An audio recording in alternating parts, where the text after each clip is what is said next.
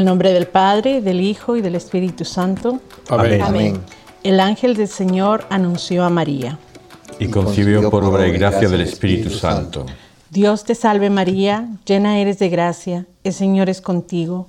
Bendita tú eres entre todas las mujeres y bendito es el fruto de tu vientre Jesús. Santa María, Madre de Dios, ruega por nosotros pecadores, ahora y en la hora de nuestra muerte. Amén. He aquí la esclava del Señor. Hágase en mí según tu palabra. Dios te salve María, llena eres de gracia, el Señor es contigo. Bendita tú eres entre todas las mujeres, y bendito es el fruto de tu vientre Jesús. Santa María, Madre de Dios, ruega por nosotros pecadores, ahora y en la hora de nuestra muerte. Amén. Y el Verbo de Dios se hizo carne. Y habitó entre nosotros. Dios te salve María, llena eres de gracia, el Señor es contigo. Bendita tú eres entre todas las mujeres y bendito es el fruto de tu vientre, Jesús. Santa María, Madre de Dios, ruega por nosotros pecadores, ahora y en la hora de nuestra muerte. Amén. Ruega por nosotros, Santa Madre de Dios, Para que seamos dignos de merecer las promesas de nuestro Señor Jesucristo. Amén. oremos. Te suplicamos, Señor, que derrames tu gracia en nuestras almas, para que los que, por el anuncio del ángel, hemos conocido la encarnación de tu Hijo Jesucristo, por su pasión y cruz, seamos llevados a la gloria de su resurrección. Por el mismo Jesucristo nuestro Señor. Amén.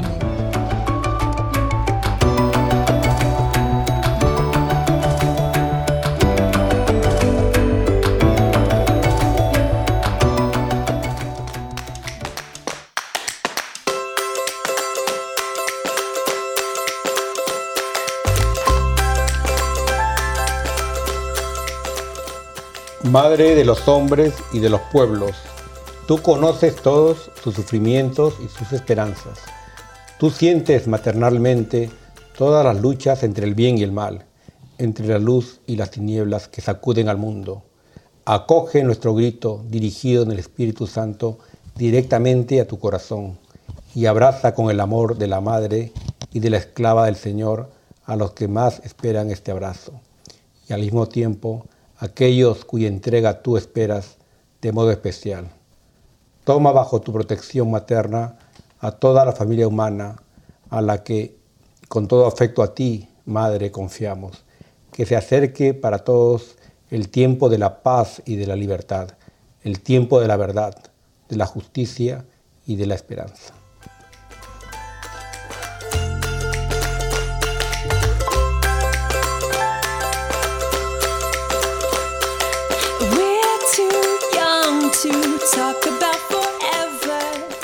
Bienvenidos todos a Arrepentidos, Conversos, Testigos, un programa católico sobre Pedros, Mansuetos. Restitutas.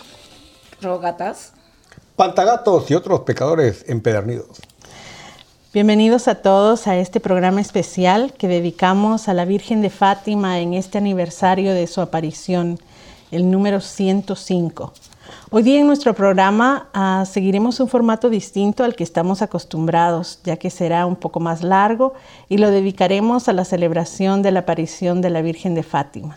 Además, este es nuestro programa número 100 y qué mejor de estar todos juntos para aprender y compartir la riqueza de nuestra iglesia y del amor de nuestra madre. Todo lo que nos pide nuestra madre, lo que le pedía en esos momentos a los niños que hicieran, a los pastorcitos, es como lo tendríamos que hacerlo nosotros también en estos momentos que estamos pasando por momentos difíciles, Ah, pero aquí vamos a aprender y a compartir más de la historia de la Virgen de Fátima. Es un mensaje que tenemos que orar, rezar mucho, sobre todo el Santo Rosario, ¿no?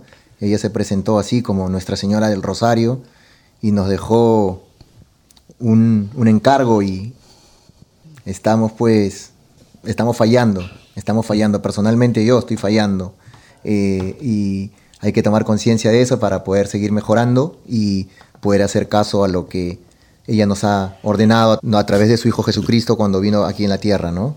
Eh, nuestra mamá, pues nuestra madre, la Virgen de Fátima, realmente pues recordemos que Jesús dijo, ¿no? Eh, he ahí a tu, a tu madre.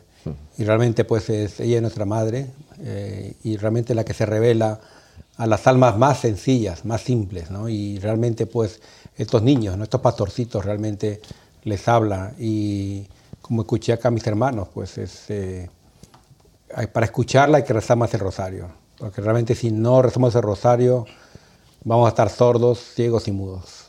Así que a continuar orando. Sí, y hemos hablado en el programa hace mucho que la, historia que cuentan del diplomático, creo, que era el nuncio del Vaticano en un país, que estaba en una fiesta donde estaban todos los embajadores y tal, en Japón creo que era, y se le acercó un ministro japonés y le dijo, eh, si hay guerra la culpa es de vosotros los católicos. Y él dice, pero ¿por qué nosotros los católicos? Sí, porque la Virgen dijo que rezarais el rosario y, y a los católicos, no se apareció a los budistas ni a nadie más, se apareció a los católicos y que rezáramos el rosario y no lo estamos haciendo y por eso hay guerras y pasó lo que pasó y está pasando lo que está pasando.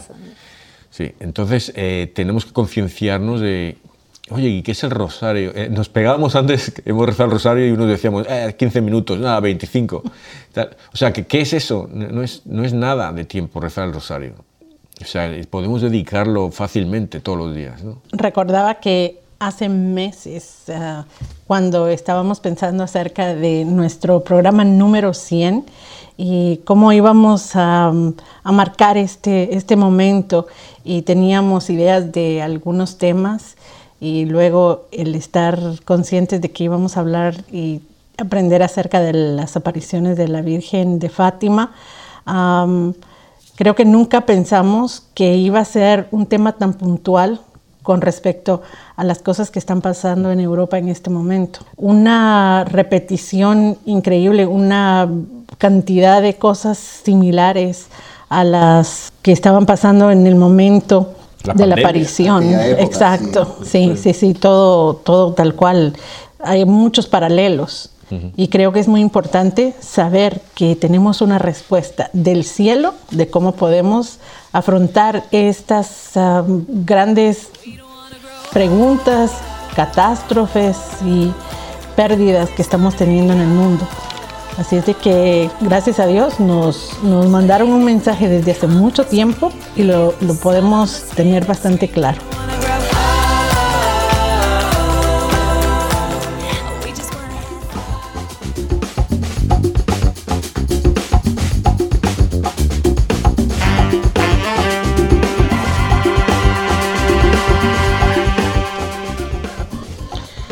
Desde el punto de vista histórico, a mí me parece que la Virgen de Fátima y todo el cielo está diciéndonos que no hay ninguna razón para que pensemos que estamos solos. A través de la historia, Jesús, a través de su madre, se hacen muy presentes y nos dejan saber que están al tanto de todo lo que está pasando. Y entonces para poner un poco en contexto qué es lo que sucedía en el mundo antes y durante la aparición de la Virgen de Fátima, me gustaría eh, hacer un recuento acerca de unos años antes, qué era lo que estaba pasando en la iglesia, en el mundo y mm, especialmente en todas las tendencias de filosofía y, y también un poco de política a finales del siglo XIX, la era del modernismo sigue a la era de la, iluminación o la razón, especialmente en Europa. ¿Y qué es el modernismo? Pues el modernismo mm, en ese tiempo nos decía que no hay una verdad positiva en la religión. O sea que dentro de la religión no existe una verdad positiva. Que no se puede conocer a Dios y probar su existencia por medio de la razón natural que los milagros y profecías no prueban el origen divino de la religión cristiana y no son aptas al intelecto del hombre moderno, que Cristo no fundó la iglesia, que los dogmas de la iglesia están en constante evolución, que sus significados no son necesariamente permanentes, que la fe es un sentimiento que enseguece y que viene del subconsciente guiado por impulsos que llevan a una moral de entrenamiento, no del intelecto verdadero que viene de la verdad divina y que se adquiere escuchando la razón de un recurso externo. Así es de que em, todas las personas intelectuales eh, empiezan a explorar estas ideas y entonces hay mucho rechazo hacia la iglesia, hacia el dogma, hacia el cristianismo en específico. En 1914, el Papa Pío X, quien estaba totalmente opuesto a las interpretaciones modernistas de la doctrina católica, establece un juramento en contra del modernismo para el clérigo, para los pastores, confesores, predicadores, superiores religiosos y profesores en filosofía y teología en los seminarios. Y en este juramento lo que se le pide a las personas, a, todas estas personas, es que rechacen el modernismo y todas sus ideas. Al mismo tiempo, en estos años la humanidad va moviéndose hacia el secularismo cada vez más y las tensiones entre las naciones europeas durante la primera década del siglo XX crecen cada vez más. Entonces, los problemas económicos, filosóficos, políticos, eh, empiezan a aumentar. Y creo que no es muy difícil ponernos en los pies de las personas que en este momento estaban realmente dándose cuenta de lo que estaba pasando, porque creo que si nosotros estamos informados, estamos en ese punto en donde hay tantas ideas que convergen en contra de los principios cristianos, en donde tenemos una serie de problemas políticos por todo el mundo, en donde hay problemas económicos, en donde todo lo que pasa con la pandemia todavía aumenta más el sufrimiento humano y, la desigualdad en el mundo. Entonces es muy similar en, ese tiempo a lo que estamos viviendo. Y el 28 de julio de 1914, la Primera Guerra Mundial estalla. Y esta guerra tremenda termina hasta el 11 de noviembre de 1918 y envuelve y afecta a todo el mundo. Consecuencias de, de, esta guerra en general, la desilusión de los imperios alemán, austrohúngaro, otomano y ruso. 16 millones de muertes, 20 millones de heridos, uno de los conflictos más arrasadores de la historia, el desarrollo de armas y técnicas mucho más letales en la guerra, pobreza, suelo árido para nuevas ideologías y gobiernos y el comunismo en Rusia. Se denomina la Revolución Rusa al conjunto de acontecimientos sucedidos entre febrero y octubre de 1917. Y hay que poner mucha atención con respecto a las, a las fechas, porque están pasando todas estas cosas importantísimas en el mundo, pero también están sucediendo cosas divinas en Fátima. No es una casualidad que la Virgen eh, empiece a aparecer en este mismo año. No es una casualidad que el arcángel Miguel en 1916 empiece a preparar el camino con apariciones ah, para enseñar a los pastorcillos a estar preparados para este mensaje que tiene consecuencias que nos llegan hasta el día de hoy. Y en, eh, octubre de 1917, el derrocamiento del régimen zarista y la instauración del primer gobierno socialista del mundo sucede. Esta ideología estaba basada en una filosofía antirreligiosa, antimaterialista. Y luego distintas versiones se propagan por el mundo a partir de este momento. Pero, pero, la intervención divina a estos grandes cambios que podrían que afectaron a la humanidad de maneras increíbles eh, empieza a suceder en 1916 cuando el arcángel se aparece a Jacinta, Francisco y Lucía por primera vez en, este año, en el 16, 1916, bajo el nombre del Ángel de la Paz y Guardián de Portugal. Y, de estas cosas vamos a hablar en adelante con, en más detalle.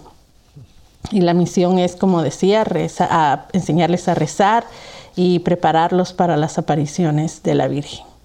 Empezando el 13 de mayo de 1917 y octubre 13 del mismo año, la Virgen se aparece mensualmente por seis meses a los pastorcitos, con mensajes de fe y tres secretos para la Iglesia y la humanidad. Cuando comparamos las tablas cronológicas, como les decía, de lo que estaba pasando en el mundo en este momento y las apariciones de la Virgen María, nos damos cuenta de la urgencia e importancia de sus mensajes, ya que la humanidad estaba en un precipicio de cambios y consecuencias como muchas personas podríamos decir que nos encontramos en este momento. Los mensajes en general nos dicen a la devoción de recibir la comunión los primeros domingos de mes, rezar el rosario todos los días, rezar por la conversión de Rusia, rezar por la conversión de los pecadores y rezar por la paz. Los secretos eh, son la visión del infierno, la Segunda Guerra Mundial, y el tercer secreto que se da a conocer en el año 2000 por el Papa San Juan Pablo II, y es la descripción de una visión de una verdadera carnicería en donde hay un ejército persiguiendo al Santo Padre, donde es asesinado junto a obispos, sacerdotes y religiosos. Y esta visión, este secreto, se da a conocer a, a uno de los pastorcitos el 13 de junio de 1917. Y ante todo esto, ¿qué debemos hacer hoy al ver estos desastres, guerras, muerte, desolación? Eh, y es sencillo ah, si somos obedientes. Nuestra madre ya nos dio la receta para estar preparados. Ir a confesión con regularidad, ser devotos al Inmaculado Corazón de María, Jesús, en ti confío, siempre tener esto presente, rezar el rosario diariamente, leer, aprender, informarnos de fuentes benignas y oficiales. Y yo creo que eso es muy importante. Cuando estaba haciendo un poco de investigación, hay cada cosa que se encuentra uno Sí. por ahí. Entonces, mucho cuidado, porque eh, muchos de estos mensajes son alarmistas, amarillistas y, y nada confiables. El servicio, eh, el aprender de nuestros maestros los santos. Y si ustedes nos siguen eh, semanalmente, se darán cuenta de que estas son muchas de las características de los santos que hablamos semana a semana, ¿verdad? El, el servicio a los demás y, y- y ahí vamos. Sí, sí, muy, muy, la verdad que este, María José, te felicito, muy, muy buena, muy buena intervención, todo bien explicado. Y, y solamente yo leí algo también que no lo has mencionado, pero también mencionan que en el año 1910 está, cae derrocado la monarquía en, Portugal. Entonces, eh, ya empieza ya la, iglesia también empieza a ser perseguida, comienza a haber un poco de restricciones, incluso dicen que los sacerdotes y los religiosos no pueden estar vestidos como sacerdotes porque iban a la cárcel o, iban a ser juzgados. Entonces como que desde ahí empieza y después hay un una pequeño momento de tranquilidad, se podría decir entre comillas, y otra vez vuelven las iglesias a abrir y, y ahí es donde empieza todo ya, eh, las apariciones y empiezan todo con, con el ángel ¿no? de la paz, en un año antes de las apariciones. ¿no?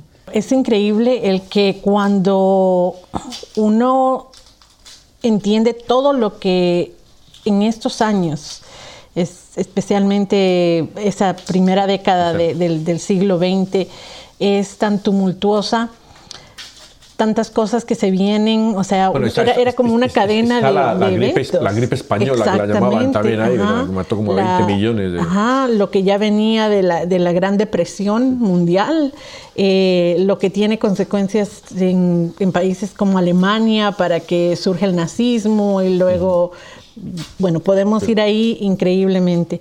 ¿Y cómo con, con todas estas cosas tan inmensas, tan grandes, podemos pensar que tres niños del campo, de un país que no tenía mucha relevancia política, social o económica en Europa, viene, viene la solución del mundo, viene la visión divina y el acompañamiento de- del cielo para, para poder afrontar to- todas estas cosas tan inmensas.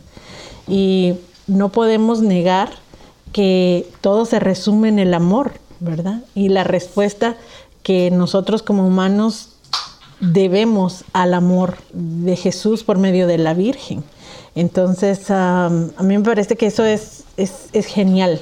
Muchas veces pensamos de que ante la guerra, am, ante la violencia, solo más violencia o más equipo o, o- o una respuesta más fuerte va a ser la solución y, y no es necesariamente por, Por eso yo, donde vamos. yo ¿no? creo, yo creo que si, si hubiera hecho la consagración a Rusia cuando dijo la Virgen, nos hubiéramos librado de la Segunda Guerra Mundial y de cómo estamos ahora. Ahora ya es, yo creo que ya es muy tarde, ha sido poquito y tarde, que, que ya... Ahora cuando habla de lo, la influencia de, de Rusia, ya está, ya es- la tenemos, ya no tenemos aborto, eutanasia, te- todo eso viene de Rusia, de los nazis, de, de la Segunda Guerra Mundial. Eso ya, ya ha pasado. Si hubiéramos hecho entonces la consagración, yo digo, yo pienso que, que nos hubiéramos librado de todas estas cosas, este mal. Incluso se hizo la consagración, pero por dos veces y se hizo a medias nomás, Sí, ¿no? Eso te digo, a poco y mal. Se hizo poco y, bueno, ¿Por qué a medias? Perdona, ¿puedes explicar? porque no decían Rusia, porque no querían insultar. El- eh, ¿quién, quién fue el primer papa? No, Pío XII, no, no, no. Hubo el primer papa, no me acuerdo ahora, que lo dijo, pero no dijo Rusia.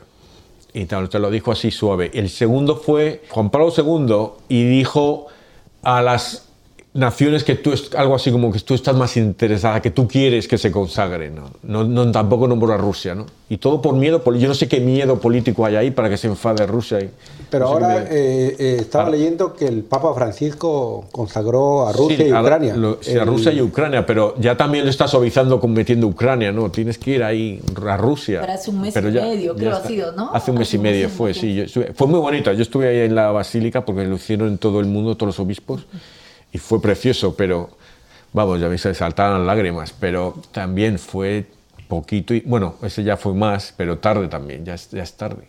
Bueno, nunca es tarde. Yo creo que para el amor de Dios, pues creo Sí. que deberíamos eh, considerar que esas consagraciones pues han sido clave, ¿no? Y creo que también nos reta a nosotros como católicos a, a rezar más el rosario y, y a ver a Rusia realmente como, como un azote a los cristianos, a los católicos, porque realmente pues está castigando a toda la humanidad. Y lo, lo triste es ver que la respuesta de muchos países, en lugar de buscar la paz, es enviar más armas, armar más, entrenar más, matar más. O sea, la respuesta de Estados Unidos y otros países ha sido más armas, más Sí, armas. no, exactamente. Eh, Rusia no ataques a Ucrania, pero estoy dando armas a Ucrania por el otro lado. Eh, hombre, ¿sabes? No, si quieres la paz, lucha por la paz. Y he visto también, pues creo que hemos sido los católicos muy tibios en esta parte de denunciar, porque vemos que, que estamos apoyando a Ucrania, lógicamente, eh, apoyamos la paz, pero no estamos rechazando las armas. Entonces yo creo que tiene que haber un rechazo rotundo de las armas, porque las armas matan. Y la guerra eh, muchas veces es un negocio, ¿no? Y, y sobre todo después de la pandemia, habíamos, como hemos comentado varias veces, esas- esas- esos poemas que decían, ¿no? Después de del virus, la pandemia, vamos a abrazar al, al- al- al vecino, al, al extraño, y lo que estamos haciendo es bombardear. Entonces creo que, que esto nos reta a nosotros. Estamos viviendo, estamos en, en la- a las puertas de una tercera guerra mundial. Ya eh, vemos eh, el entrenamiento, el, el ingreso a Estados Unidos y, y realmente no sabemos lo que va a pasar. Eh, tenemos que, yo creo que esto nos reta a todos a, a orar más porque no queremos que la humanidad pues otra vez entre en peligro con millones de muertes y sobre todo el objetivo que es Estados Unidos, ¿no? En estas armas nucleares. Nunca es tarde. Eh, la misericordia de nuestro Señor es infinita y es grande. Y como bien dicen, ¿no? Hay veces uno se pone a pensar y no sé si eh, en este caso que estamos tocando la guerra de Rusia y Ucrania, pues si Ucrania hubiera dicho, ok, ¿quieres eh, este pedazo de tierra? Pues toma la tierra. ¿Y qué va por, por, por, nada? Jesús nos dijo, ¿no? Si te dan, si te, si te golpean, dale otra mejilla. Si te pide el manto, dale otro más. Entonces, falta amor, falta mucho amor y, y- con armas pues no se soluciona nada. Más bien lo que estamos haciendo, seguimos hiriendo más el corazón de, de nuestro Dios Padre y estamos haciendo todo lo contrario a lo que nos ha encargado y nos dejó la Virgen de- de Fátima, ¿no? Orar para que podamos liberar más almas del purgatorio, para que podamos vivir en paz y estamos haciendo todo exactamente lo contrario. Así que estamos en, en tiempos muy difíciles. Eh, el Papa nos dio un ejemplo con esta persona que le disparó. Eh, y, y miren que el Papa fue, lo perdona y, y él no. Y este, este señor, que ahora voy a decir el nombre más adelante, no, lo, no, no le, no, no le pidió perdón al Papa. Increíble. Pero eh, lo que ha mencionado Santiago y, lo, que lo que hemos dicho todos, pues efectivamente todo lo ven negocio y todo ven no dispares, no mates, no, no hagan nada malo, pero estamos por lo bajo haciendo cosas que no van en contra, ¿no? Es difícil.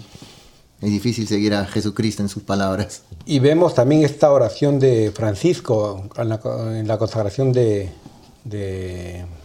de Rusia y Ucrania, a María. Realmente pues eh, vemos a un papa eh, que muestra el arrepentimiento de nosotros, de los católicos. En esta oración él habla de un corazón endurecido nuestro. ¿no? Y, y él, y él habla de la, de la Virgen también, la- lo- las lágrimas de la Virgen, ¿no? porque ella sigue llorando por nosotros.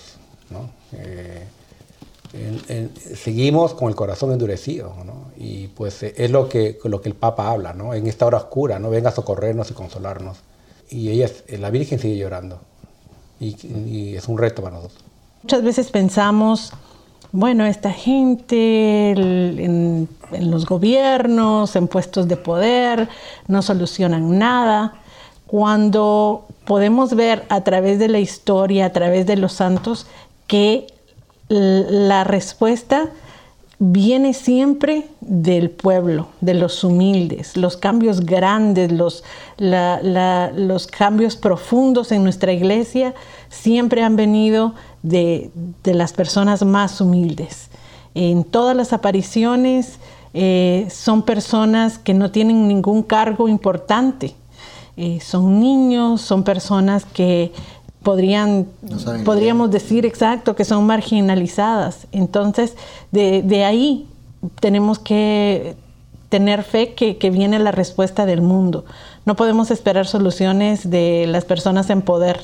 Eh, nos toca rezar mucho por ellos también eh, y saber que, que nosotros como pueblo de, de Dios tenemos, somos muy importantes para el plan de Dios, pero tenemos que ir cumpliendo con lo que Él nos ha pedido y nos sigue pidiendo para la salvación de nuestra alma y del mundo entero. Así es, es, sufrimiento, ¿no? Porque todo, todos los santos, durante todos estos ah, 99 programas, pues hemos aprendido de, de- los santos y, y- y todos los santos han sufrido. Todos los santos han, han tenido momentos difíciles y, y le, dijo, le dijo la Virgen, ¿no? Eh, van, a, van a sufrir mucho y, y eso es lo que ellos hicieron también, no hicieron caso y, y como eran tan niños, pues en su inocencia eh, se maltrataban ellos mismos, se ponían sogas, no querían comer, eh, trataban de sufrir lo más que podían porque querían complacer la petición de la Virgen y sobre todo no herir el corazón de Dios, ¿no? La verdad que como bien dice eh, María José, pues hay que tener un corazón bien humilde para poder llegar a entender todo esto, ¿no?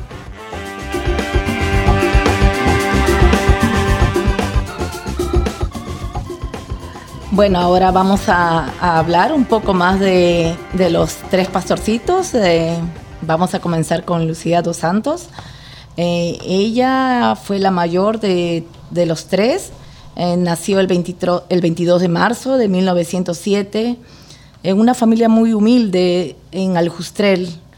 Sus padres eran Antonio dos Santos y María Rosa Ferreira.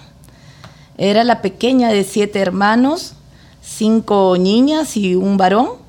Era la más mimada de todas las hermanas. Ella desde muy pequeña fue adquiriendo la gran devoción por la Virgen. A los seis años ella hizo su primera comunión.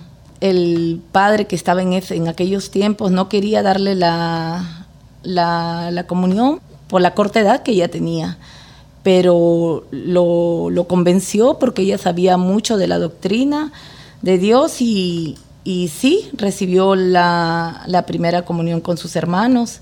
Se dirigió después de la ceremonia de, su primera comunión, se dirigió a una capilla a que le dedicaba era una, una capilla a una vocación de la Virgen. Y pudo comprobar en ese momento de que la Virgen le sonreía cuando ella se quedaba ah, mirándola y ese momento le quedó grabado en su corazón fuertemente. Lucía era la que se encargaba de llevar a pastorear el rebaño desde, desde el año 1915 eh, porque así lo requerían su familia, así eran los, los que, lo, que, lo que le tocaba a ella. Ella fue llevando con sus primos, ella fue la encargada que, que iba al mando con sus primos y su primo Jacinto y Francisco. le empezaron a acompañar en esta misión.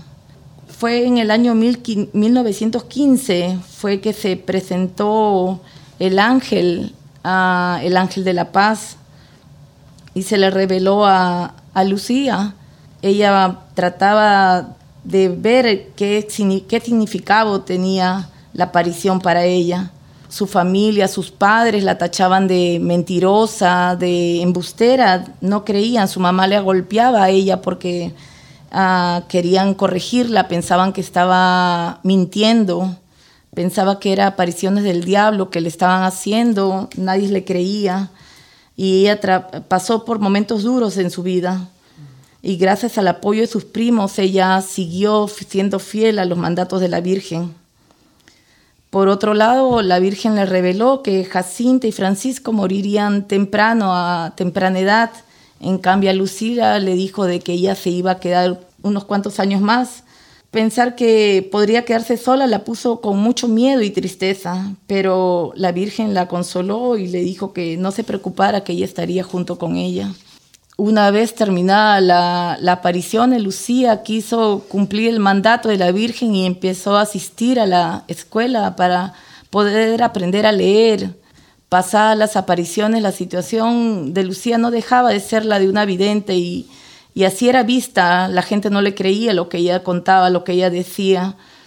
En ese momento el obispo de Leiría estaba muy preocupado por la situación de ella y buscó que se dispusiera de una buena educación para ella. En el año de 1921, el 17 de mayo, Lucía entró a un, un colegio de las hermanas de Santa Dorotea. En el colegio la vida era intensa de piedad, le llevó a plantearse su vocación el 24 de octubre de 1925, con 18, 18 años de edad, ella inició el noviciado como carmelita en Tui. Allí pasó dos años de noviciado para profesar el día 3 de octubre de 1928. En muy pocas ocasiones ella regresó a Fátima, como fue cuando, cuando fue el Papa Pablo VI o la del Juan Pablo II años más tarde el 13 de febrero de 2005, poco antes de cumplir 98 años, uh, fallece en Coimbra con fama de santidad. A lo largo de toda su vida siguió recibiendo muchas apariciones de la Virgen. Sí, mucha gente no sabía también que sigue eso, lo que decías, que sigue viendo a la Virgen María, que la sigue recibiendo. Tiene muchas apariciones. Y, me, y, muchas, y ahí se le aparece, y Jesús también, se le aparecen ahí en el, cuando está trabajando en la huerta o cuando está en la habitación, cosas así, ¿no? Y eso hay gente que no lo, que no lo sabía, ¿no? Eh, y luego los personajes que hay al lado, ¿no? El alcalde del pueblo, como les...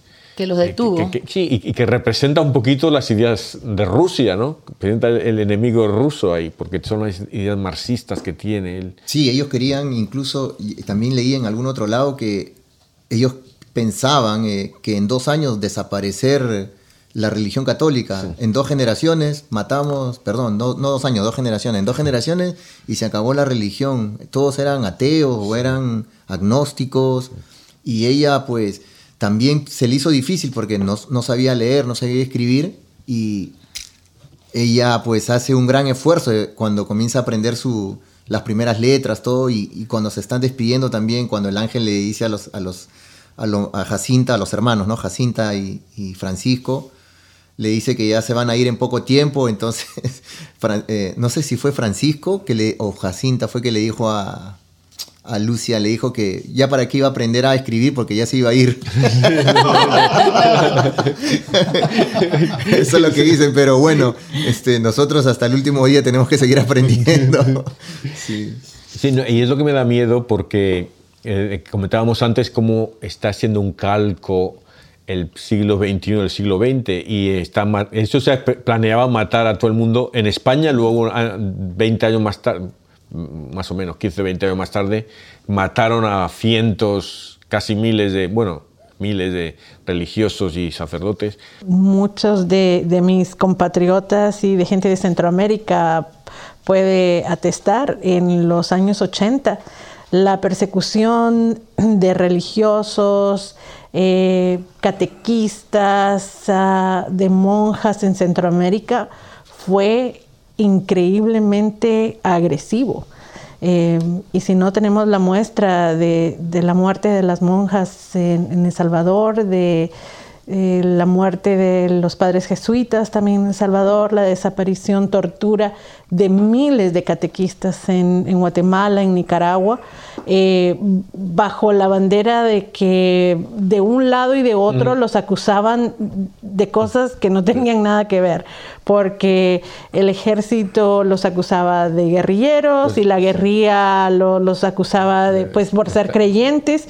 Entonces, Pretextos, ¿no? exacto, la iglesia en medio eh, y tratando de acompañar al pueblo en momentos tan y tan difíciles eh, para todos.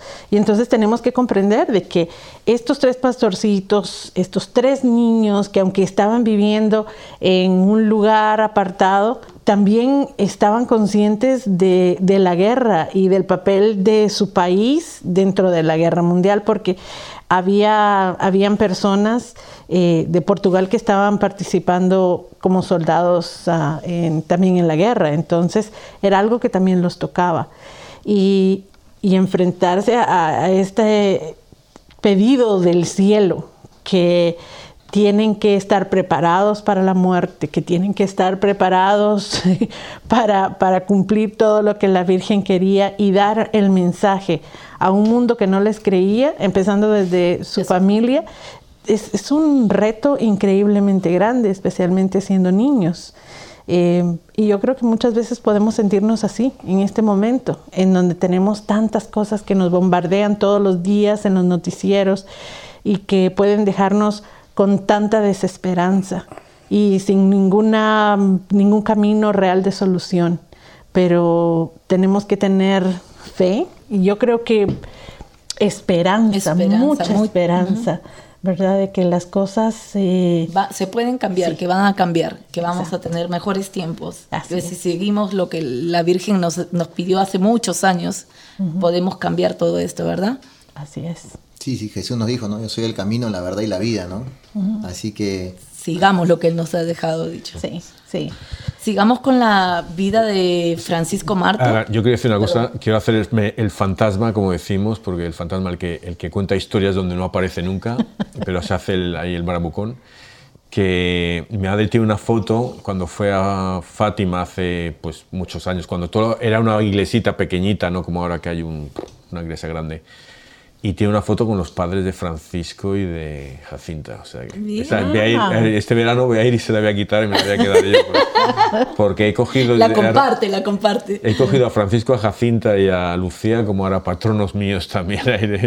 Les necesito que recen por mí. también. que nos, de- nos den esa fe que ellos tuvieron, ¿no? La, la, la, la esperanza, la sí, verdad sí. que muy buenos, la verdad que... Y la valentía. ¿Qué hubiéramos, no, yo me pongo en el papel de ellos, ¿qué hubieran hecho si se te presentaba? Salía corri- me iba corriendo para el otro lado. Exacto. Y luego con todas las visiones que tienen, porque son Sí. eh, lo que les presenta la Sí. Virgen, Sí. eh, el, el poder comprender ese tipo de... ah, de visiones que tenía. Sí, qué miedo ahí. Del Ajá. infierno también, ¿no? La visión del Sí. infierno. Y eh, llega en una que les enseña el infierno y quedan asustados, ellos pegan un grito y le dice, por eso era su desesperación de los niños de, de rezar, de, de, de hacer lo que les había pedido la madre para que no vaya gente.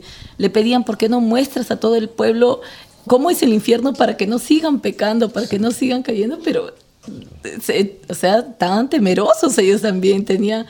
Lo que pasa es que si, claro, si lo ve todo el mundo ya pierdes la fe. ¿eh? La fe es importante para espiritualmente para conseguir ir al cielo, ¿no? Si, si te quitan la fe. Bueno, sigamos Sí. entonces con Francisco Marto. Él es el, el niñito, el, uno de los pastores que nace en Aljustrel, Fátima, el 11 de junio de 1908. Nueve días más tarde es bautizado, al igual que su prima, Lucía. Pertenece a una humilde familia de pastores. A partir del año 1916 acompaña a Lucía y a su hermana Jacinta a pastorear las ovejas. Ella, él recibe la primera comunión en el año de 1916 de mano del Ángel de la Paz, cuando se hizo su aparición.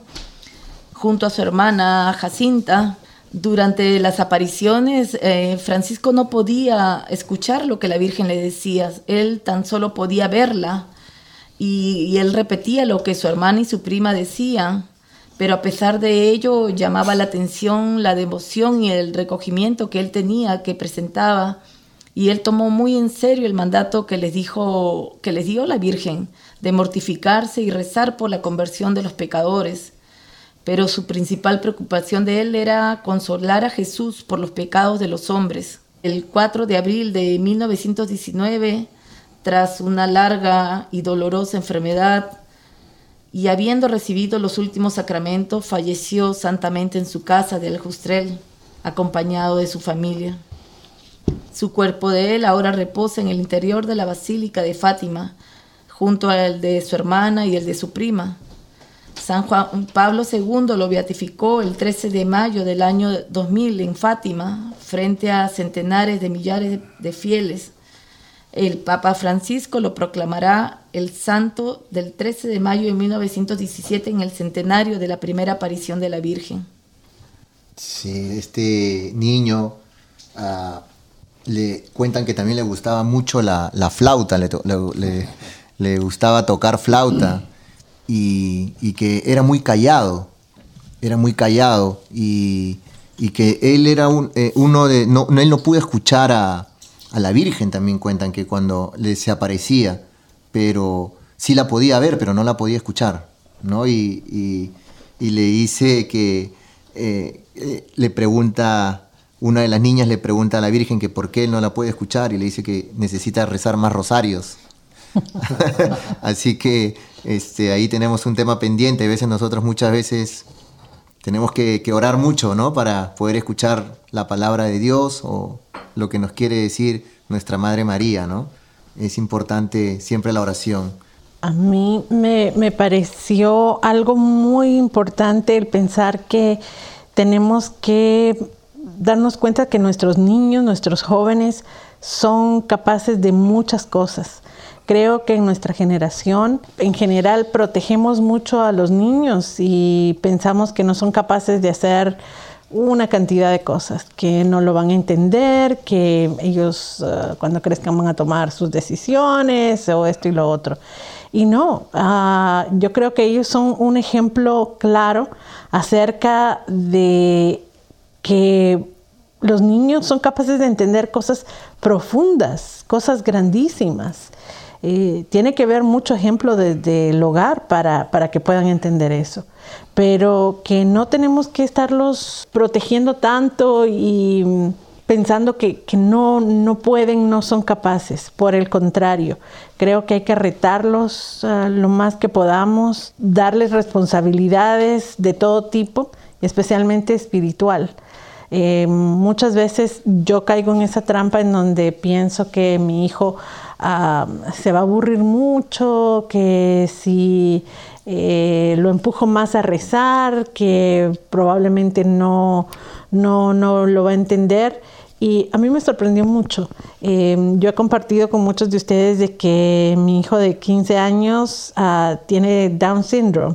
Y al principio pensaba que él no, no, no, no iba a entender a totalidad cuestiones espirituales y por el contrario, me enseña mucho y, y es, um, para mí es un gozo escucharlo en la noche cuando, cuando reza antes de dormirse y que lo hace en español, que, eso es muy bueno.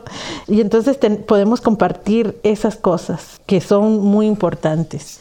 Entonces el, empujar a nuestros hijos, a nuestros jóvenes, a tener vidas espirituales profundas es nuestro trabajo para poder formar, ¿verdad?, los, santos de, la iglesia. Sí, así es como dices, María José. Es, eh, los niños, nuestros hijos son el futuro, ¿no?, de la, iglesia católica.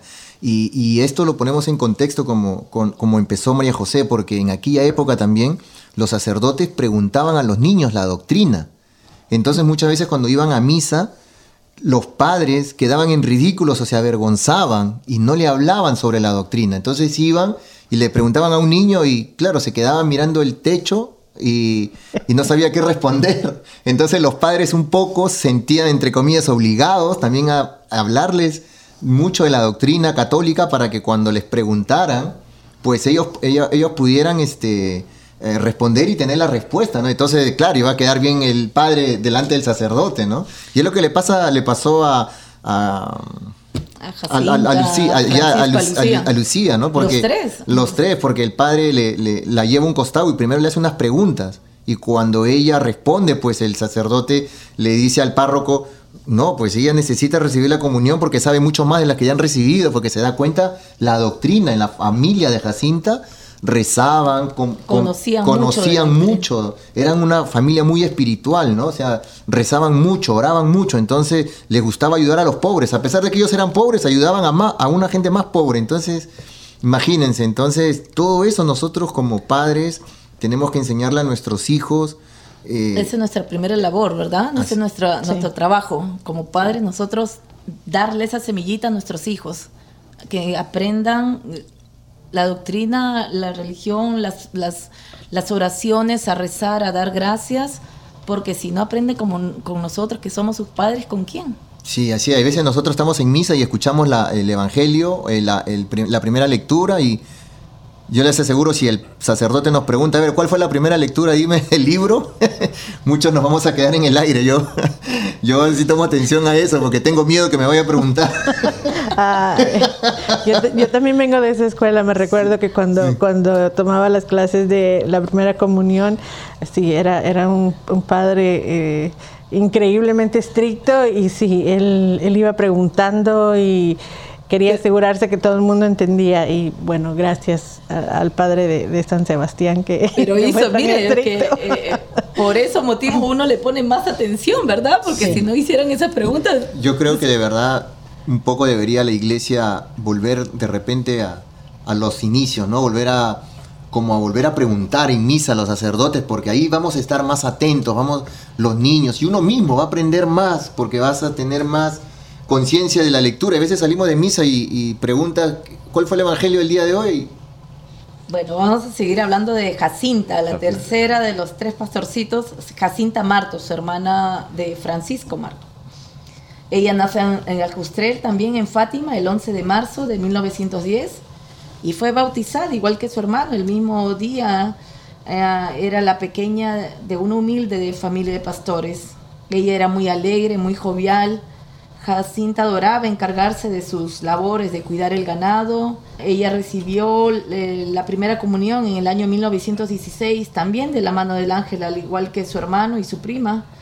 Un año más tarde, tras la primera aparición de la Virgen, fue ella quien le comunicó a su madre lo que había sucedido y a pesar de haberle prometido a su prima Lucía que no contaría nada repetidas veces, ella se lo contó a su mamá. Las apariciones de la Virgen provocaron en ella una gran felicidad y quedó cautivada por la belleza a la Santísima Virgen. Más adelante ella tomó el mandato divino que le había sido revelado, desarrolló una gran preocupación por la salvación de los pecadores y el desagravio de- al corazón inmaculado de, la- de María, que la llevaron a rezar insistentemente y a realizar una la mortificación heroica, también amaba la figura del Santo Padre y rezaba por él a diario. Le gustaba bailar. En abundantes ocasiones, después de las apariciones, ella se negaba a realizar esta actividad para ofrecer al Señor este sacrificio. En diciembre de 1918, ella cayó enferma, víctima de una neumonía, sufría mucha sed por esta enfermedad, pero ella decidió no quejarse y beber para ofrecer el sacrificio por la salvación de los pecadores. Su madre, familia preocupada por la salud de su hija, ya que negaba cualquier cosa que le ofrecían para comer. Jacinta cuenta del disgusto, lloró, pidió perdón a su madre y aceptó gustosamente el alimento que le ofrecía, intentando así que quedara más tranquila. Estando ella en cama, recibió la visita de la Virgen que le anunció que pronto se la llevaría a ella y a Francisco al cielo. Jacinta pidió permanecer un tiempo más para poder continuar rezando por los pecadores y la Virgen le dijo que sería trasladada a un hospital donde ella iba a sufrir mucho, ya que quedaría sola. La niña sufrió por mucho tiempo aquella noticia, ya que su mayor miedo era morir sin compañía, pero ella aceptó gustosamente. Cuando fallece Francisco, lloró mucho y no hacía otra cosa que pensar en él. Jacinta contó a su prima que en una segunda aparición la Virgen le había revelado que moriría en Lisboa sin la compañía de su familia, pero que la Virgen iría a buscarla. Las primas se abrazaron conscientemente que tal vez fuera la última vez que podían hacerlo. Lucía le preguntaba qué iba a hacer en el cielo, a lo que Jacinta respondía, voy a amar mucho a Jesús, al Inmaculado Corazón de María, pediré mucho por ti y por los pecadores, por el Santo Padre y por sus padres y hermanos, y por todas las personas que habían dicho que, que pida por ellas. Yo soy uno más ya. Nos ponemos en la lista.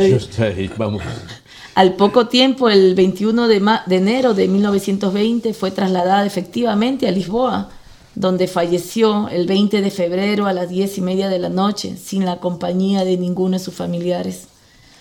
El cuerpo de Jacinta reposa en el interior de la Basílica de Fátima, junto al de los otros videntes. El 13 de mayo del año 2000 fue beatificado por San Juan Pablo II. Cuentan que, Jacinta, eh, como bien lo dijo Mirela, era eh, una sensibilidad bien grande, ¿no? Y también un poco yo, yo pienso por su edad, ¿no? Porque como también era la más pequeñita de todas, cuentan que incluso cuando ellas jugaban, pues, este, una vez le tocó, perdió en uno de los juegos y le dice que, que besara a, su hermano y le dijo, no, yo quiero besar la cruz. Y entonces le dan una cruz y ella besa y lo besa mucho, pero parece que era la primera vez que estaba mirando un crucifijo tan cerca, tan cerca y que lo tenía en la mano. Y hay veces, a, y, a nosotros nos pasa mucho eso, ¿no? Porque vemos ahí en la iglesia la cruz, a Jesús crucificado, pero muchas veces en casa no tenemos uno y si tenemos, lo compramos, lo ponemos, pero no nos acercamos a Él. Y, eso es lo que yo, yo los reto. no van a haber retos esta vez, pero yo los reto para que lo puedan, lo puedan ver porque al tocarlo y verlo de verdad y estar bien cerca, eh, la cruz transmite, hay algo que nos quiere decir. Eh, tómense unos minutos, no les digo unos segundos ni unas horas, pero sí tómense unos minutos eh, de paz, de tranquilidad y, ella sintió eso, ella sintió ese, esa, ese amor y comenzó a preguntar, ¿no? ¿Por qué él estaba ahí? Y Jacinta le comenzó a explicar, a contar, a contar que ella le había muerto por nosotros, porque éramos pecadores, y, ella en su cabecita pues decía, bueno, si la Virgen nos ha pedido esto, entonces yo no lo quiero ofender más. Y ella lloró cuando Jacinta, cuando su prima le contó. Exactamente, y, y entonces Jacinta al contarle la historia de cómo muere Jesús, pues ella se pone a llorar. Entonces vemos que era una niña de una sensibilidad muy grande, ¿no? Y todo le causaba pues eh, dolor y, todo eso lo ofrecía también a, Jesús, ¿no? A Dios. Bueno, seguimos con las apariciones del ángel de la paz cuando se les apareció, se le apareció a Lucía y a sus primos. Cuenta eh, Lucía en su libro que más o menos era en el año 1915, en, en la época de la primavera, Ella más o menos el mediodía, cuando estaba ella tomando una merienda, invitó a unas compañeras a, rezar el rosario con ella. Ah, cosa que sus compañeras aceptaron, se fueron a, como un bosque al, al, aire libre y vieron una figura como una estatua de nieve, que los rayos del sol hacían un poco transparente. Ellas se quedaron preguntando, ¿qué es eso? Un poco atemorizadas, ellas decían, no sé, no entendían qué era. Ellas continuaron con su oración, siempre con los ojos fijos en aquella figura que desapareció justo cuando terminaban de, orar. El hecho se repitió tres veces, siempre más o menos en los mismos términos, entre 1915 y 1916.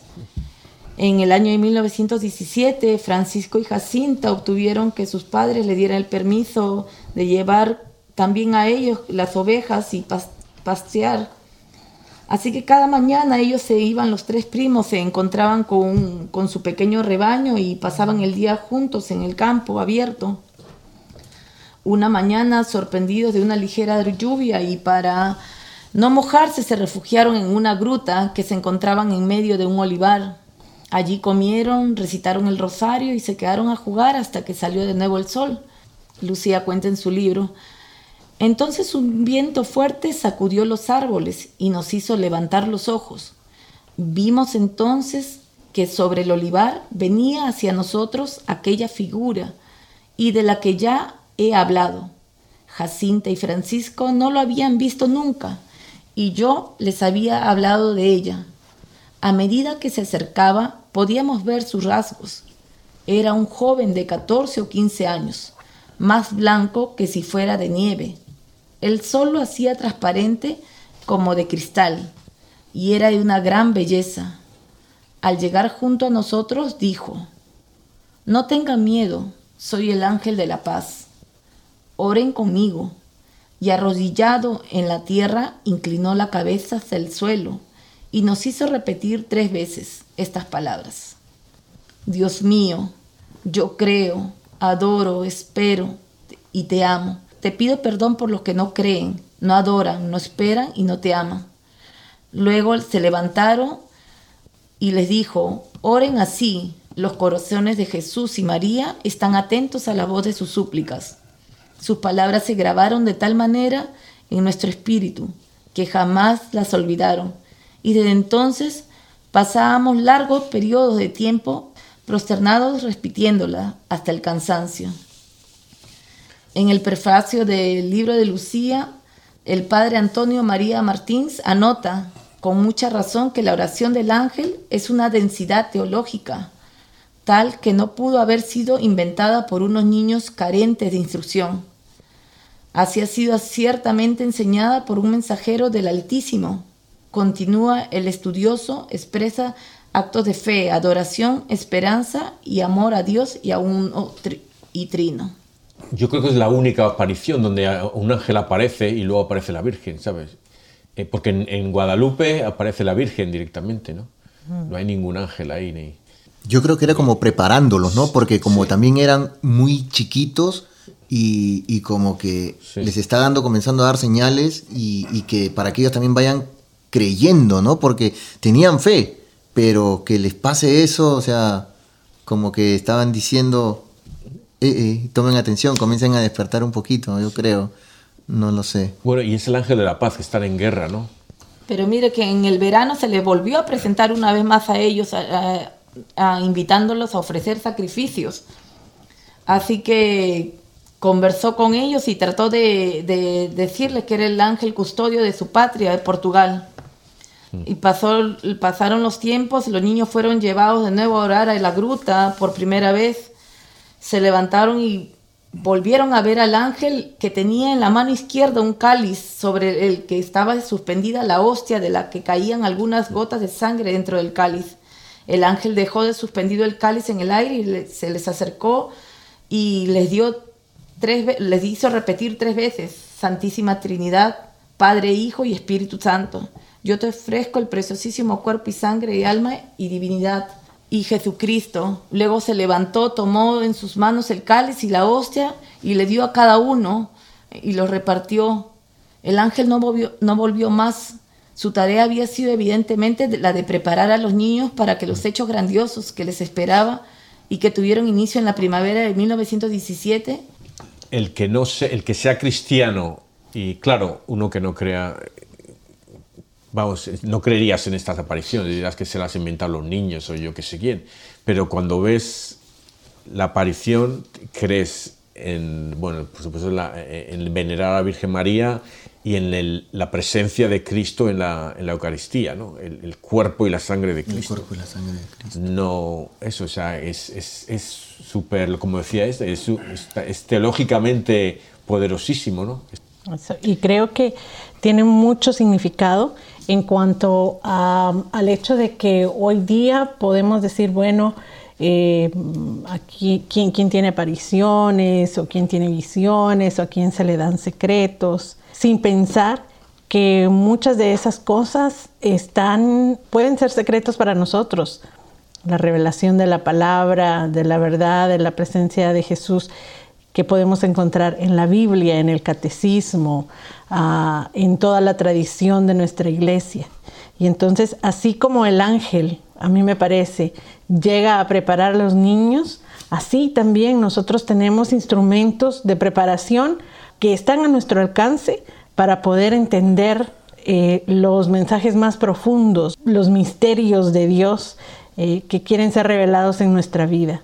Entonces no podemos decir como católicos, ah, en la iglesia no lo preparan a uno, en la iglesia no le enseña, en la iglesia nunca se hace esto. En la iglesia católica sí nos preparan. Lo que tenemos que es estar atentos y dispuestos. Y tenemos que ir en busca de, porque, porque eh, está ahí. Y muchas veces ah, oigo a tantas personas que se cambian de religión y dicen, Ah, ahora yo sí sé la verdad, ahora yo sí leo la Biblia. Eh, cuando yo era católico yo no hacía nada de eso. Bueno, no era católico, cuando usted asistía a la iglesia, eh, no hacía nada de esto, qué bueno que pues ahora por lo menos leen la Biblia, pero eh, eso lo tenemos presente en la iglesia y entonces estos medios de preparación están ahí para nosotros. No esperemos de que venga el, ángel, eh, eh, ¿verdad? San Miguel a, a darnos todo en una visión, salgamos también y encontremos estos tesoros tan grandes que tenemos dentro de, nuestra iglesia para nuestra salvación. Y, es lo que yo digo, que la gente, por favor, que lea esta historia de Fátima, porque es, es bellísima, hay una información tremenda de cómo, cómo es la Virgen cómo es Dios. Porque esto no es que se aparezca y te cuente la historia porque se le ha parecido a, a, Lucía, a Jacinta, a Francisco y la Virgen. No, esto es porque Dios ha querido que, pase así. Porque Dios ha dicho, sí, necesitan esto. Sí, es que, y, volvemos a lo mismo, ¿no? Porque si no agarramos la, la doctrina, por eso que se cambian muchas veces los hermanos, porque no solamente vamos, somos de misa de domingo y apenas salimos de la puerta, ya nos olvidamos. Nos olvidamos lo que nos dijo el sacerdote. Y entonces tenemos que aprender cuál es la diferencia, ¿no? La doctrina y eso de enseñarle a nuestros hijos también. Bueno, ahora vamos a hablar acerca de las apariciones de Nuestra Señora, los tres pastorcitos. La primera aparición ocurrió el 13 de mayo. Ah, se les apareció a los niños que les pidió que no tuvieran miedo y los invitó a que siguieran yendo por seis meses consecutivos, el día 13 a la misma hora, y esa fue la primera aparición que, hizo. La segunda aparición se presentó el, el 13 de junio. A Nuestra Señora le renovó la invitación de volverse a, a ir al mes siguiente y a orar mucho. Les anunció que se llevaría pronto al cielo a Jacinta y a Francisca mientras Lucía se quedaría para hacer conocer más y amar a su corazón inmaculado. La tercera aparición se realizaría el 13 de julio. Ya habían esperándola por lo menos dos mil personas. Ah, le repitió la invitación a la penitencia y a la oración.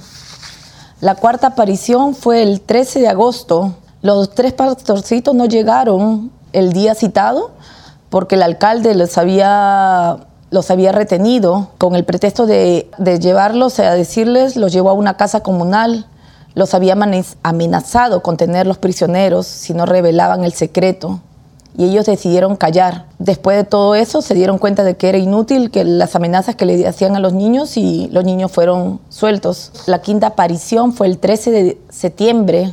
Los invitó a los niños a orar, a no dormir con los silicios y repitió que en octubre se daría un milagro. La sexta aparición se realizó el 13 de octubre. Justo al mediodía se aparece la Virgen y les pide una vez más una capilla y predice que la guerra terminaría pronto. Estas fueron las seis apariciones.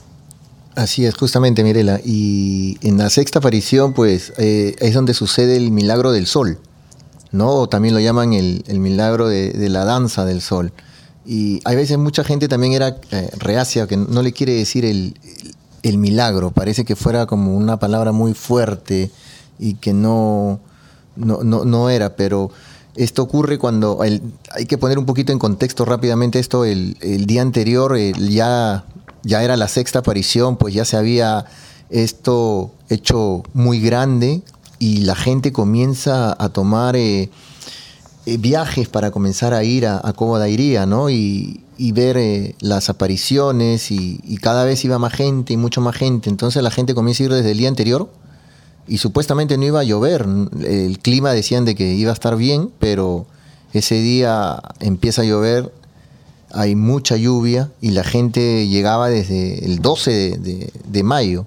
Ya estaban en la noche, eh, hicieron ahí una vigilia, no, no había nada y bueno, transcurrían las horas, más lluvia, hubo mucha gente que ahí dormía y cuentan que aparentemente ya para el mediodía, cuando se suponía que la, la Virgen iba a aparecer, eran aproximadamente, algunos dicen 40 mil, 50 mil, y hay otras personas que, que dicen que eran casi 100 mil personas que estaban ahí, ¿no? Entonces llega el momento que aproximadamente era como el mediodía y aparece primero, las nubes se abren y comienza a ver un poco de el sol, comienza a aparecer el sol como en una forma de color media plateada, cuentan, y después comienza a girar como un círculo y comienza a destellar eh, luces de todo color, mm, azul, verde, naranja, como la forma de un arco iris, ¿no? Y al, y al final sigue girando, sigue girando. Algunos dicen que toma entre 5 o 10 minutos y hay otras personas que dicen que duró casi una hora. Era tanto el, el, el- espectáculo que después a la hora que ya estaba comenzando a girar, a girar, a girar, comienza a ver que el, el sol empieza a caer y la gente se asusta, piensan que viene el fin del mundo, mucha gente se arrodilla y empiezan a, a orar, ¿no? Empiezan a rezar. Eh, luego de esto, el sol regresa otra vez a, su posición y comienza a subir otra vez. Y todos eh, están secos, se dan cuenta que todos también están ya en la misma tierra donde, donde pisaban, donde estaba todo lleno de, de agua, eh, todo eso o sea, fangoso y, de muchos charcos, pues estaban casi secos. Y la misma gente con su ropa estaba completamente seca, ¿no? Eh, hay fotografías en las cuales se ve que la gente está arrodillada y, orando. Y hay lugareños también del lugar en el cual cuentan que, ah, cuando hay este tipo de, lluvias y todo, hay muchos accidentes. Eh, la gente al llegar, pues cuando llegaron en, la- en madrugada y en masa, en cantidad, pues llegaban en bicicletas, en- llegaban en autos o, en, carrozas tirados por caballos. Entonces, con todas estas lluvias, pues muchas veces se queda atracado, ¿no? Pero la tierra se secó, se secó, ha- había agua, pero no, es, no era, como les digo así, que, que no se puede caminar, ¿no? Hay veces los carros hay una pequeña lluvia y te quedas atascado, pero aquí no. Todo el mundo se iba y entonces los, los lugareños cuentan, cuentan esto, ¿no? Que se quedaron sorprendidos también, ¿no? Que se pudieron ir tranquilamente, mucha gente se quedó también ahí y esto pues fue la, aparición, el, milagro, como le dicen, del, del sol, ¿no? Luego con las curaciones, las curaciones también hubieron, hubieron varias curaciones, ¿no? La curación del cáncer de, de un doctor Joaquín Duarte Oliveira. El señor estaba enfermo de cáncer y estaba en cama durante, durante varios años y había seguido varios tratamientos, ¿no? De especialistas en Portugal, pero no le sirvieron de nada, ¿no? Y como último recurso, pues en octubre del año 27, después justamente de la aparición, se encomendó a la Virgen y que le hizo la promesa que si ayuda se mejoraba, pues iba a suministrarle a, su marido em, gotas de agua, de esa agua prodigiosa que había salido y sobre la almohada ¿no? del enfermo. Y dejó un ejemplar también de la, de la Virgen de Fátima en la que narraba la curación milagrosa de otra persona también, de otro doctor. Y fue así como empezó a leerla y con la lectura sintió crecer la fe y la esperanza en la Virgen. Inesperadamente comenzó a orar a la Virgen de Fátima para que fuese curado. Y así fue como, como él sanó, ¿no? Quedó totalmente sanado. Después cuentan la curación de otro médico también, que justamente es el mismo. Este fue el primer médico que se sanó, ¿no? Y cuentan también que en la tarde del 9 de marzo conducía su, una motocicleta y a gran velocidad, pero se, se estrelló. Tuvo una fractura muy fuerte en, en su pierna, en la clavícula y, y pues había lacerado muchas, muchas partes de su cuerpo, ¿no? Y la señora de Fátima eh, también no le daba mucho, muchas probabilidades de, vida, sin embargo, eh, él ve en una lucidez en, en su mente, dice que mantenía intacta y oró a la Virgen para, para salvarse, ¿no? Y también fue sanado. La curación, la curación también hay de, de, un tumor, también de una persona que tenía 36 años y comenzó a, a padecer del hígado. Y también oró mucho a la Virgen y, y se sanó, ¿no? Y por último, pues con Juan Pablo II vemos que hay mucha relación porque en la historia de él, pues también es uno de los secretos en la cual cuenta la Virgen que iba a haber un, ataque a un, papa, ¿no? Y el 13 de mayo del 81, eh, Juan Pablo II recorría la, la, plaza de San Pedro, ¿no? Y fue atacado por el turco Ali Atka, y le disparó, ¿no? Le disparó dos veces y las balas, pues, este, le cayeron al santo, al Santo Padre y también por la edad que tenía, ¿no? Eh, era difícil, mucha gente pensaba que ya había muerto. Incluso eh, yo estuve escuchando también la narración de un hermano que estaba ahí cerca, hermano en Cristo, no, mi hermano, un hermano en Cristo que era chileno y cuenta que él un poco intervino y, lo redujo para poder ser capturado. Y entonces también se creó por ese momento la noticia de que el que había disparado a un, al Papa era un chileno en Chile estaban muy asustados con eso, pero no fue hasta cuando después ya las noticias fueron comenzando a tener más claridad y, y salió que el que había disparado este, este era esta persona que no, no, no era chileno. ¿no? Luego el Papa al día siguiente reacciona y le pide a las enfermeras, había una religiosa también y a su secretario personal que le trajeran todo lo de la Virgen de Fátima para comenzar a, investigar y también le habían llevado una imagen de la Virgen de Fátima. Entonces es ahí cuando él comienza a, leer y se da cuenta de todas las cosas que había dicho a la Virgen y que un poco tenían relación con lo que a él le había pasado. ¿no? Entonces ahí confía y consagra a Rusia a su Inmaculado Corazón. Un año después del atentado, él viaja el 13 de mayo del 82 por primera vez a Fátima para agradecer a la Virgen por la intervención que tuvo y por salvarle la vida, ¿no? Cuentan que la bala tendría que haber ido de frente, pero por esos milagros de, y designios de Dios, pues la bala se desvía y no, no compromete órganos vitales, ¿no? Para que el Santo Padre pueda seguir viviendo, ¿no? Y en el año 83 Juan Pablo II formalizó su devoción y agradecimiento a la Virgen, donando al santuario de Fátima la bala que les trajeron y que está engarzada en el, la aureola de la corona de la Virgen. ¿no? Si ustedes ven la corona en la parte de abajo, ahí hay una puntita. Esa es la bala que el Santo Padre eh, ofreció. ¿no? El 8 de diciembre de 1983, Juan Pablo II envió una carta a los obispos para incluyendo también a los, a los sacerdotes ortodoxos para que puedan consagrar a Rusia al corazón de María, ¿no? Y luego el Papa también fue y, fue a visitar a la cárcel a la persona que le disparó y esta persona le dice que por qué no murió, que él sabía que había apuntado y que le había dado y que esa bala era devastadora. ¿Por qué no, por qué no, por qué no has muerto? Le pregunta. ¿Por qué todos hablan de, Fátima? Le pregunta, ¿no? Entonces, este, esta persona también comienza a investigar mucho acerca de la, de la Virgen de Fátima.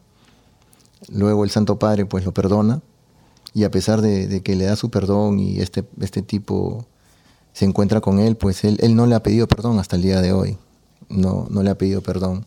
Como el mismo Papa con, al final expresa con sus palabras y dice, ¿no? una mano materna uh, guió la trayectoria de la bala y es así como él estuvo parado en el, agonizante en el umbral de la muerte, pero no, nunca le pasó nada, ¿no? Y esta bala, pues, uh, pudo haber hecho efectos, eh, no cumplió su, su, cometido, ¿no?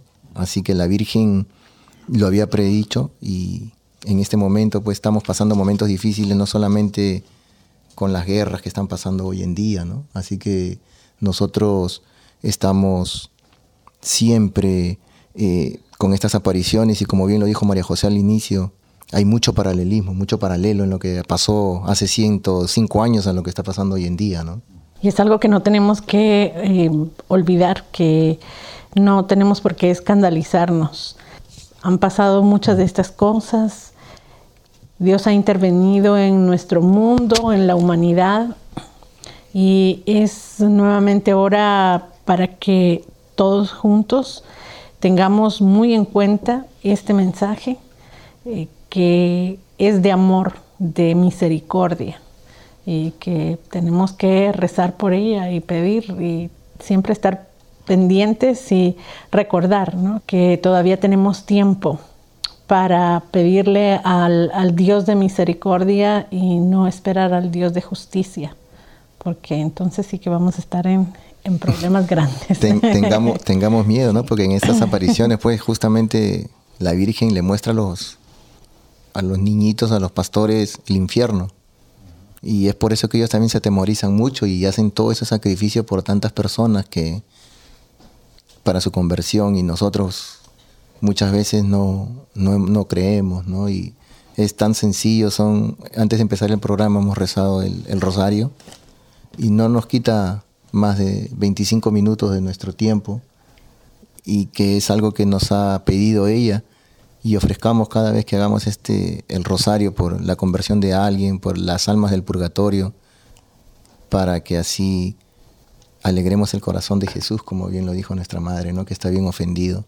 A todos nuestros oyentes, todos esos problemas que tengamos, pues ofrezcámoselo a Dios, ¿no? todas esas dificultades, todos esos momentos difíciles, ponerlo a los pies de, de nuestro Santo Señor en la cruz y que, que Él se encargará. Y que Él haga su voluntad.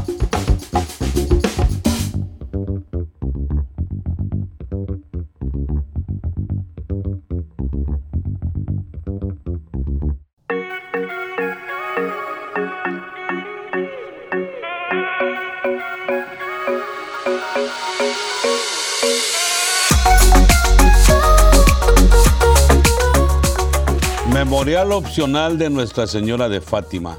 Primera lectura de Isaías, capítulo 61, versículos del 9 a 11, al 11.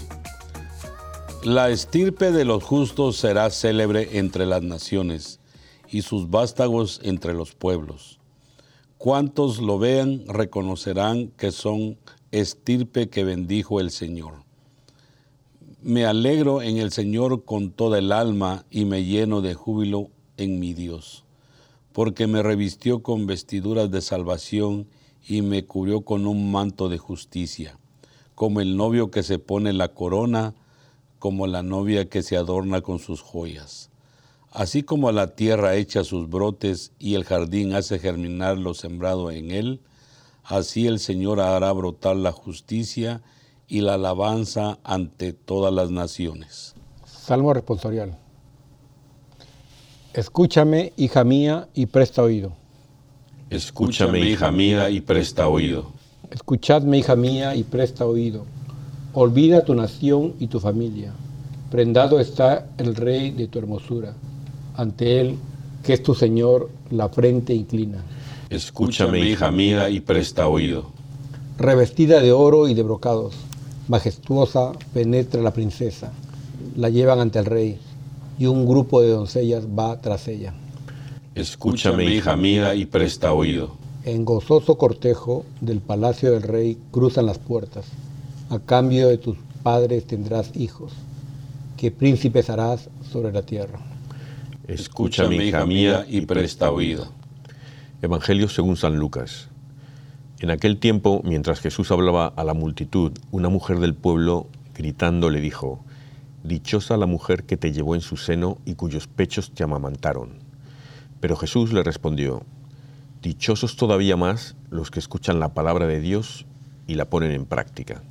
Bueno, esto es, esto es muy fuerte porque el, aquí mucha gente dice, ah, es que está diciendo que, él no, que, María no sea dichosa. No, no, está, al revés está diciendo que ella es dichosa, pero es todavía más dichosa porque escucha la palabra de Dios y la pone en práctica. Eso está diciendo las, las cualidades de María, ¿no? Muy bien, no había pensado en esa perspectiva, ¿no? De que habla de María, ¿no? La aceptación de ella de, de, ser la madre de Dios y aceptar de que ya no ve a Jesús como un hijo, sino como Dios, que es- debe ser para ella pues un entendimiento bien profundo, una sabiduría muy grande. Sí, ella tenía, ella es muy sabia, pero exactamente, él, él está hablando, fíjate, como Dios diciendo, no, o sea, una, dichosa- una mujer que, que la mujer que ha sido mi madre, sí, dichosa por eso sí, pero no, no, es más importante escuchar mi palabra y ponerla en práctica, eso es lo importante, ¿no? Entonces, eh, o sea, un- aquí está, escuchamos la palabra de Dios, la ponemos en práctica. Eh, yo creo que los niños sí, los niños lo escucharon y, y por eso hay que ser como un niño, ¿no? Por eso hay que... Por eso dice aquí al principio que dice, dichosa tú Santísima Virgen María y digna de toda alabanza, porque de ti nació el sol de justicia, Jesucristo nuestro Dios. Entonces ahí hace referencia a él que, y ella también tiene, me imagino que la Santísima Virgen María de, de toda su vida que llevó, ella era muy, muy, muy conocedora de la palabra de Dios. Por eso ella, sin dudarlo tanto como nos pasa a nosotros los humanos, ella no dudó en nada decir que se haga en mí tu palabra o tu voluntad, porque ella ya sabía que el Señor la había buscado. En algún momento digo yo que ella pensó eso, como ser humano, cuando uno de verdad hay personas que se entregan de verdad a, a- a Dios, ella, ella le, le pasó eso, ella sabía cuál era su papel y, y ella se sentía muy orgullosa con eso de ser la madre de Jesús. Aunque ella no le llamara, no le llamara a él madre, pero ella sabía que era eh, lo que le esperaba en un futuro. Y vean dónde está nuestra Madre Santísima, allá en el cielo con él. Entonces eso creo que ninguno lo va a dudar el día que uno se acerque de verdad a Jesús como debe de ser. Porque hay que demostrar de verdad que somos verdaderos católicos y nunca desfallecer en nuestra fe y creer siempre que Jesús está con nosotros todos los días de nuestra vida. Y hablas de la, la- eh, bueno, hablando de la sabiduría de María, que aquí es, hemos hablado ya antes de esto, es, aquí es cuando se encuentra con Isabel y dice el Magnificat, ah, eh, mi alma, eh, eh, siempre me lío un lío, mi alma me gozo en Dios mi Salvador, me... Mi alma alaba al. Señor y mi espíritu se alegra en su Dios mi presencia. Salvador. Pues es lo que dice aquí en la lectura de Isaías, de Isaías, ¿no? Me alegro en el Señor con toda el alma y me lleno de júbilo en mi Dios, ¿no? Eso es lo que está diciendo ella. O sea que ella, ella usa, usa la... eh, Es, es ca- profética, ¿no? Porque está hablando lo que, lo que decía el, profeta Isaías, ¿no? Entonces ella está encarnando la, la- profecía de Isaías, ¿no? Y luego nosotros ahora estamos encarnando la profecía de, de María, cuando le dice a Isabel, y eh, me van a bendecir todas las generaciones, ¿no? Y estamos, o bendita tú eres entre todas las mujeres, ¿no?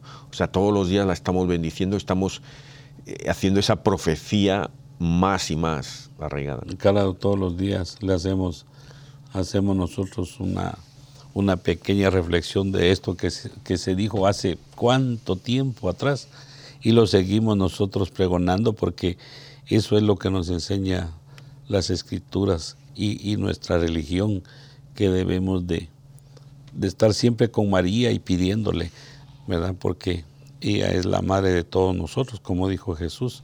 Ella y a tu madre, y se refería a toda la humanidad cuando le dijo a San Juan, ¿verdad? Y, y bueno, y eso tenemos que nosotros que ponernos a pensar que, y nunca dudar que es nuestra madre, pues, que siempre nos ayuda, siempre nos bendice y, y siempre nos libra de tantas cosas que nos pueden pasar. Hemos visto apariciones, perdón, de María en varios lugares, pero no hemos visto apariciones de, de Jesús, ¿o sí? Sí, ha habido a santos, pero no... No, a- No Jesús, ¿no? Sí, santos Jesús se ha parecido a muchos. Santa Faustina, por ejemplo, a mucha a, Santa María Margarita, a la cuco, la del Sagrado Corazón. Eh, o sea que, que- que él se ha parecido a mucho, el niño Jesús se ha parecido a Santa Teresa de Ávila, el, eh, pero sí Jesús se, se ha parecido. El Jesús se ha parecido, incluso yo le, veía un vídeo de un, uno que era un mago, un- uno de estos sa- satanistas, satánico, y se le apareció la Virgen y, la Virgen le enseñó a Jesús. y Luego apareció- y él veía a Jesús en la, en la Sagrada Eucaristía, cuando iba a hacer la adoración.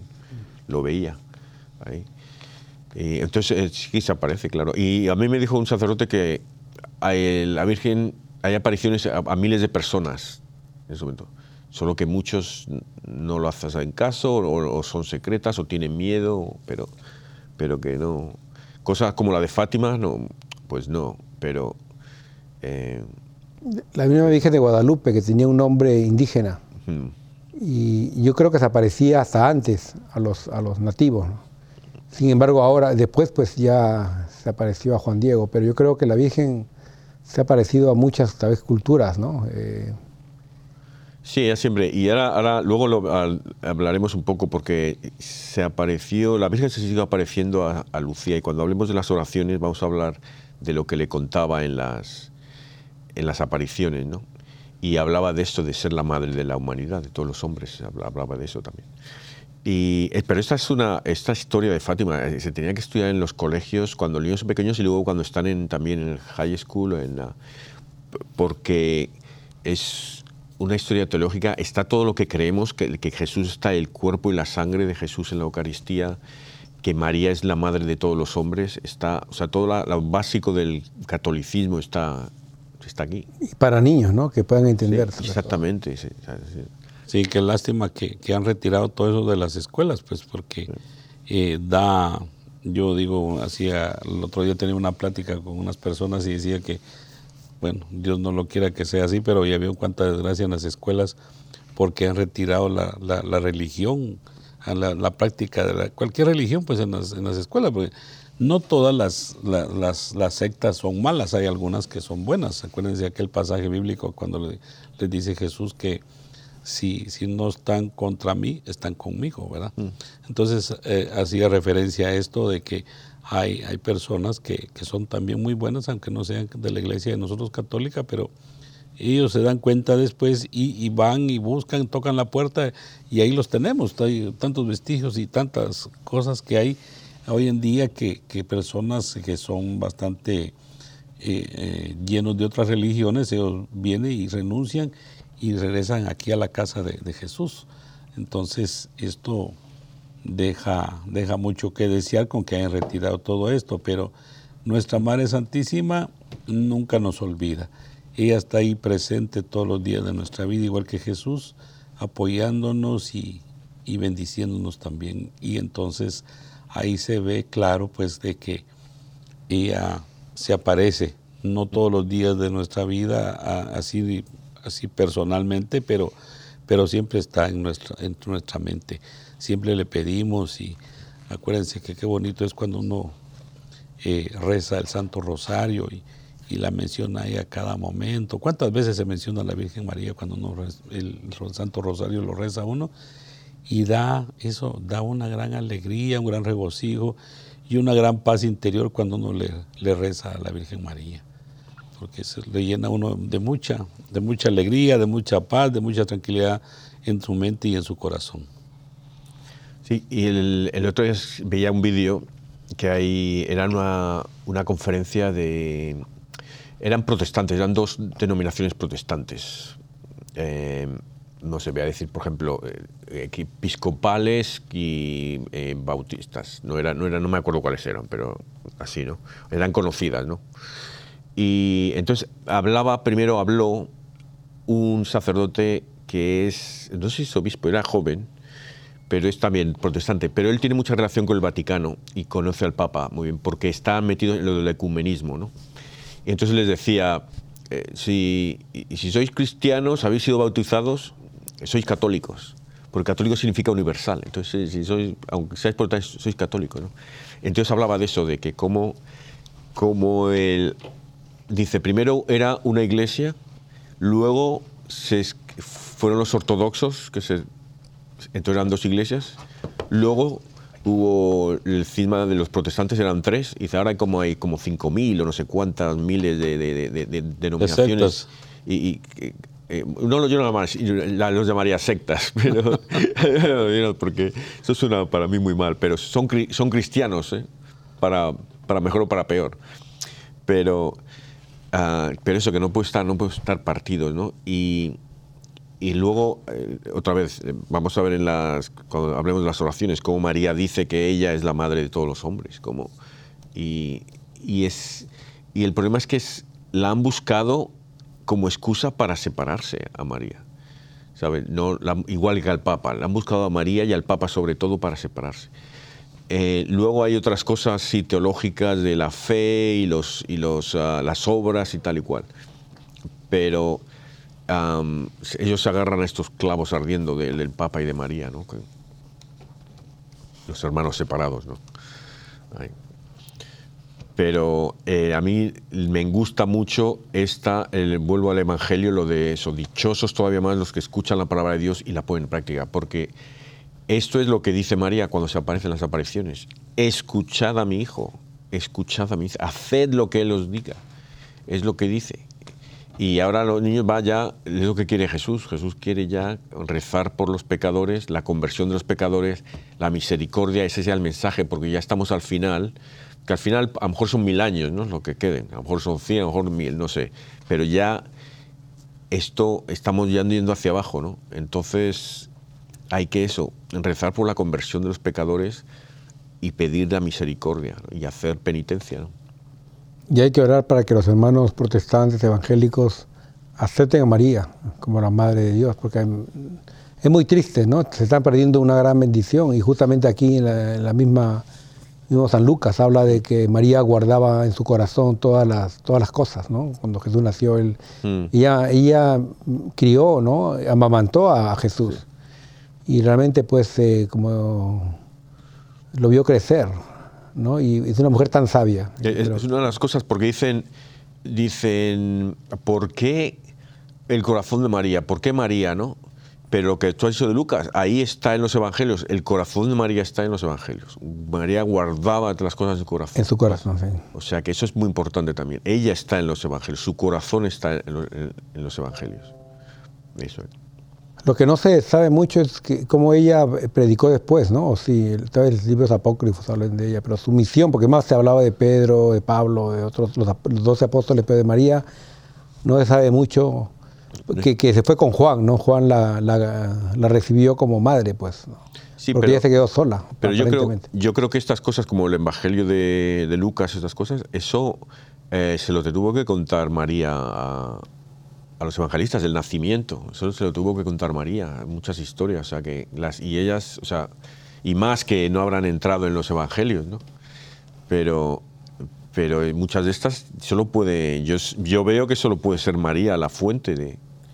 Yo- bueno, o Jesús, o el mismo Jesús también. Yo he tenido así visiones con Jesús, pero con María no recuerdo ninguna.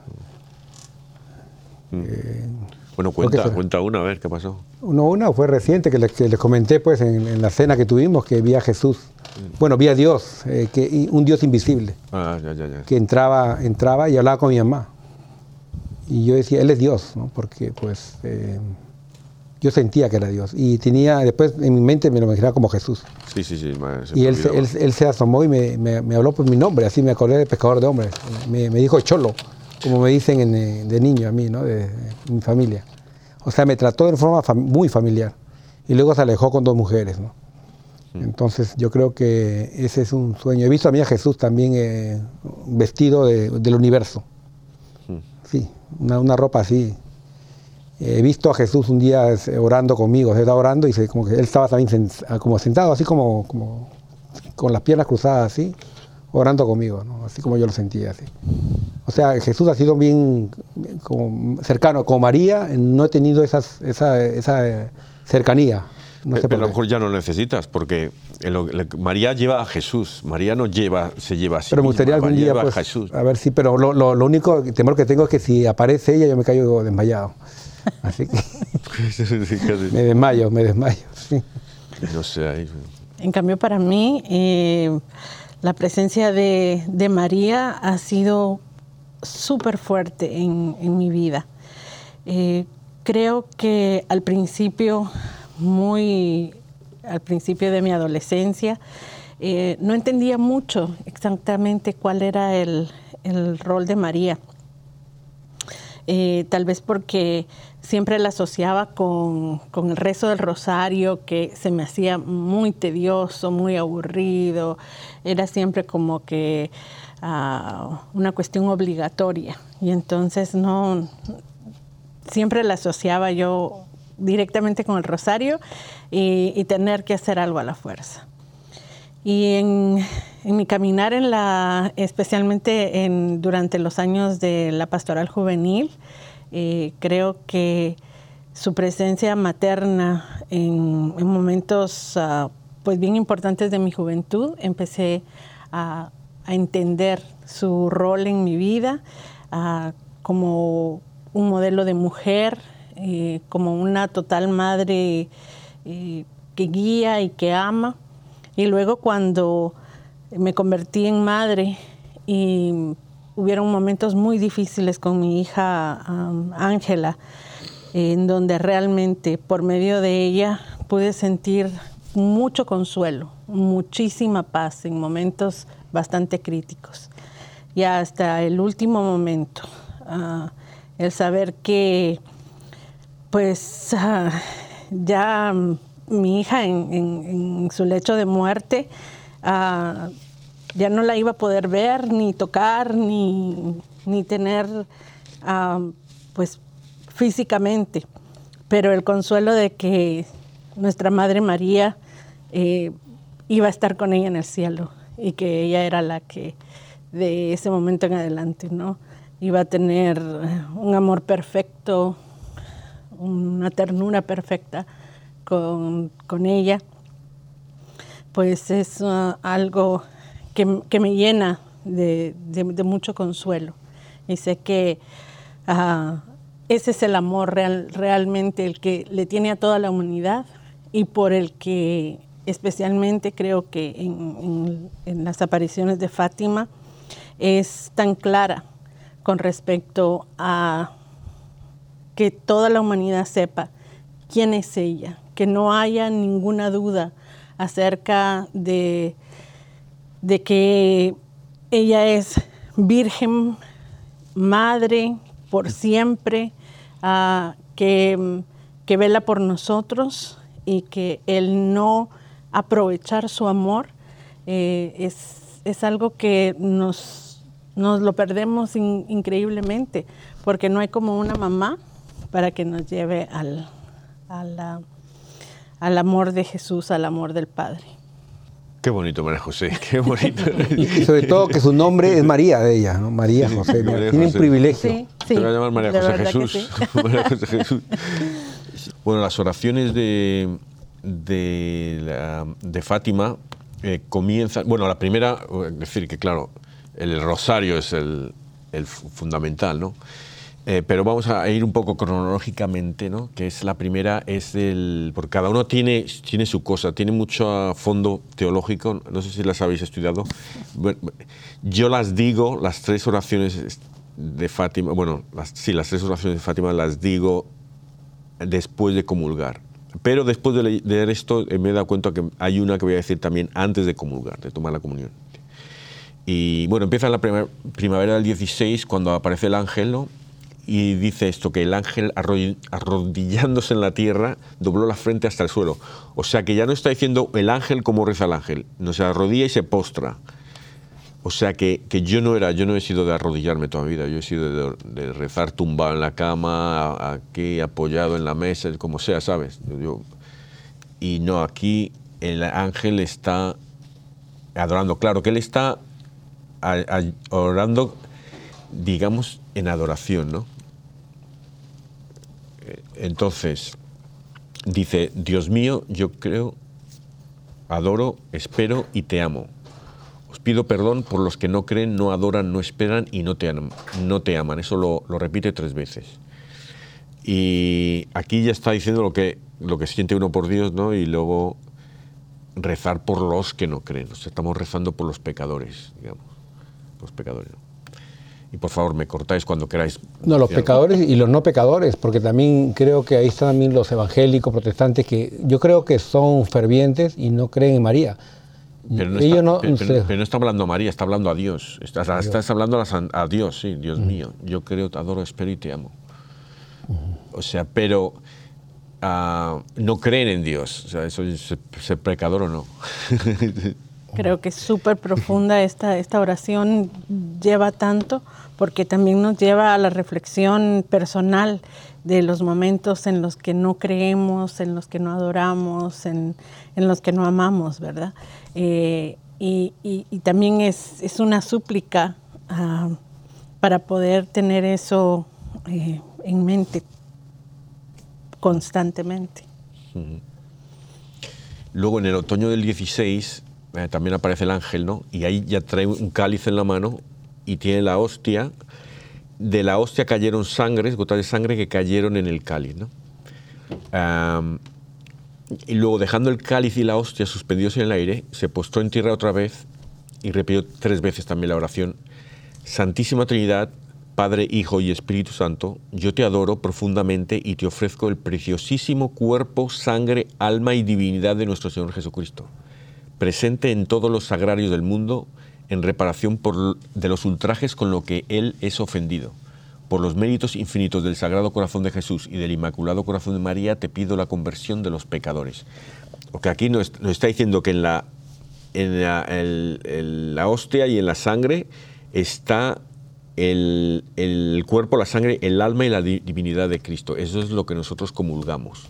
Lo que Dios, lo que Jesús dijo a sus discípulos, que mascasen, que, que casen como una vaca casi, ¿sabes? O sea, él, no dice comer, Jesús cuando habla en, la, traducción en griego es, es mascar, casi como las, rumiar como las vacas, ¿no? O sea, que, que él, es muy, muy físico y muy, muy descriptivo, ¿no? Entonces no, no, es una, no es un símbolo, esto es real, ahí estoy yo, esa es mi, mi, mi carne, mi cuerpo, mi sangre y quiero que, lo, que me, que me trituréis con los dientes. Yo creo que esto es lo, lo maravilloso de nuestra religión, porque cuando uno se acerca a tomar la Santa Comunión, eso, primero pues hay que hacerlo con mucha reverencia y, y es lo que nos falta hoy en las iglesias, porque hay gente que, que no la toma como debe de ser, ¿verdad? Esto deberían de ponerlo en práctica porque es una cosa tan sagrada que, que nosotros nos estamos llevando un pedazo de cuerpo de Jesús a nuestra boca y la sangre de Él. Y esto debe de hacerse con mucha eh, reverencia hacia nuestro Señor. Y, y bueno, y qué alegría se siente. Yo me siento bien dichoso cada vez que, que tomo la comunión y bebo su sangre porque en mí causa al- algo, algo extraño en mi cuerpo. Yo me siento una persona bien bendecida, bien dichoso y me voy con aquella gran alegría después de haber tomado la comunión. Y, y esto es lo que nuestra Madre Santísima también recalcaba, porque acuérdense que ella fue la primera apóstol, ¿verdad?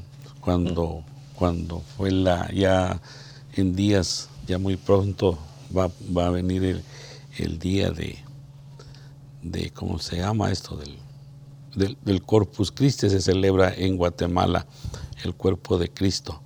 Y, y les iba a hacer referencia también a otro, tal vez no viene al caso, pero en Guatemala un mes completo le dedican a la Santísima Virgen María y, y tenemos por costumbre todos los de allá de Guatemala que cuando nació nuestro hijo, lo primerito que hacemos es llevárselo a presentar a la Virgen María, al hijo de nosotros. Subimos hasta el altar a presentarlo, a, dárselo para que ella lo proteja y lo cuide a nuestros hijos.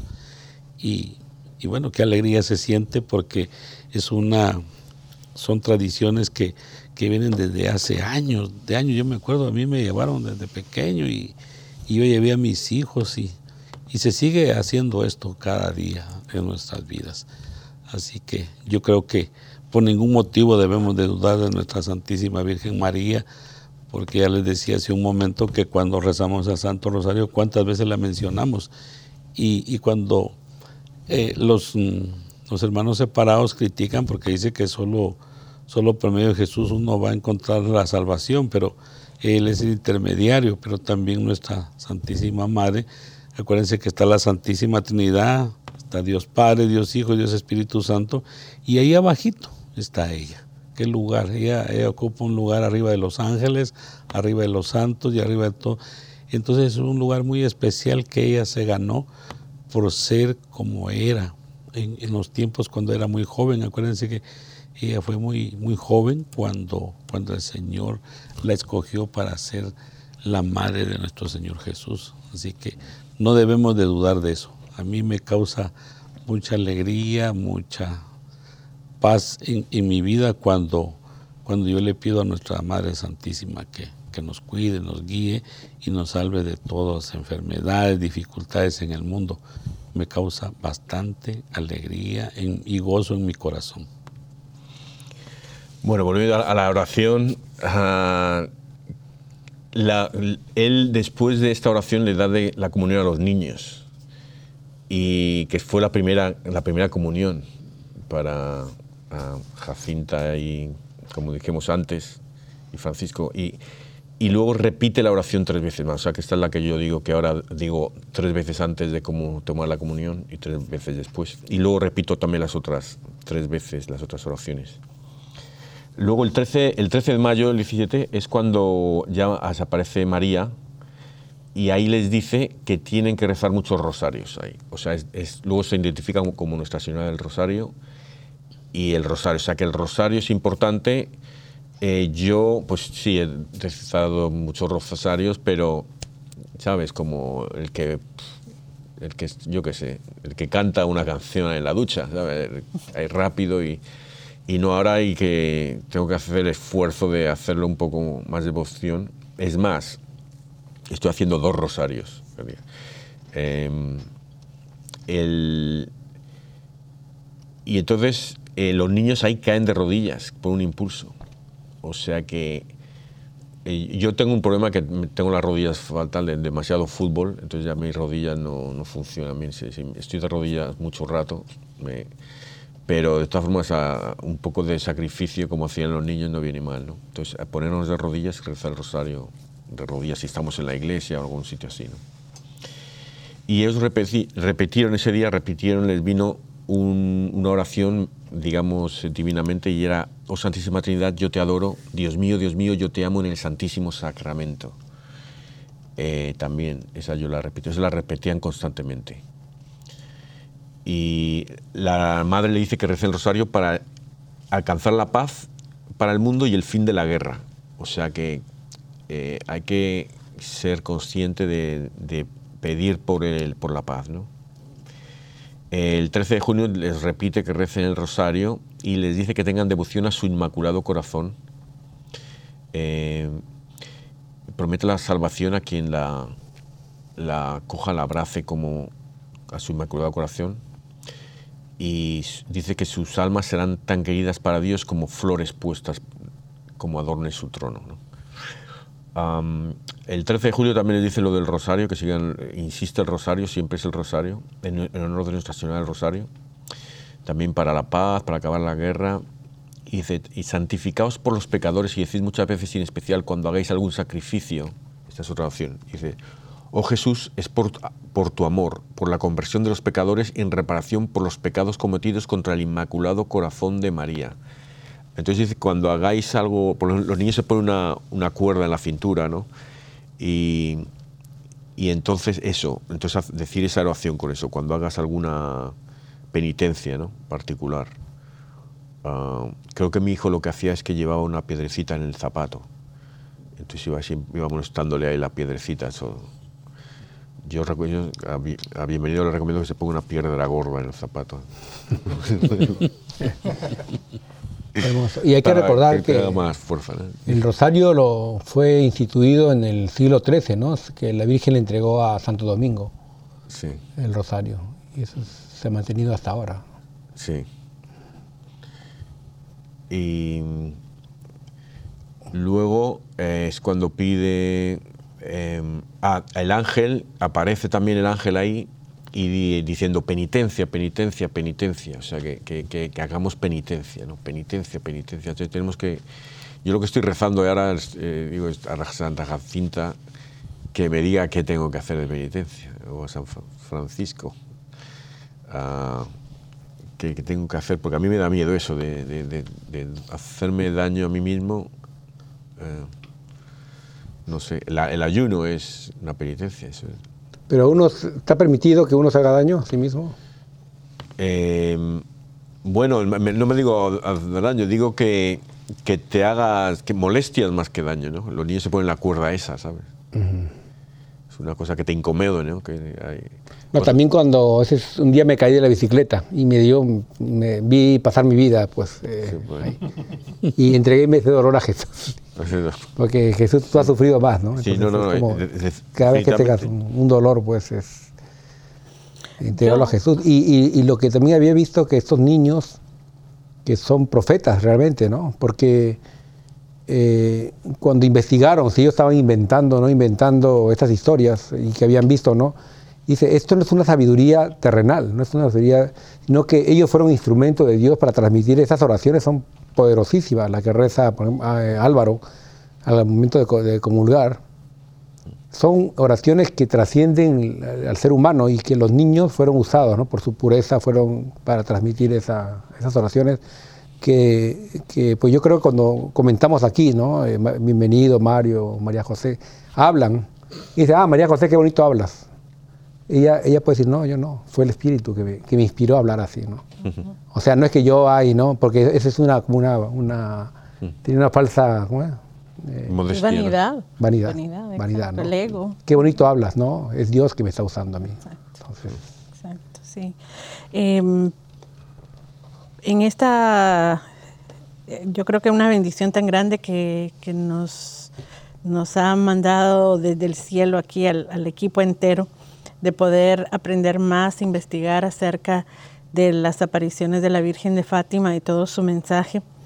Empecé a pensar mucho en esto, ¿no? Lo de penitencia, penitencia y cómo los niños interpretaron esto y, creo que mucho tiene que ver con ah, los tiempos y lo que en ese momento, ¿verdad? Era para ellos eh, una penitencia.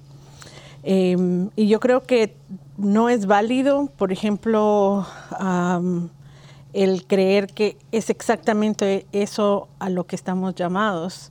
Ah, yo he estado pensando mucho acerca de mm, todo lo que tiene que ver con el sufrimiento humano y, las penitencias. Y algo que decía Álvaro con anterioridad acerca de que cuando pedimos tenemos que estar conscientes de qué es lo que estamos pidiendo. Si estamos pidiendo que se haga la voluntad de, Dios en nuestras vidas, eso es, yo creo que es algo súper serio, porque lo hemos visto en todos estos programas, los amigos de Jesús sufren mucho, entonces eh, hay que estar seguros de que eh, si eso es lo que estamos pidiendo.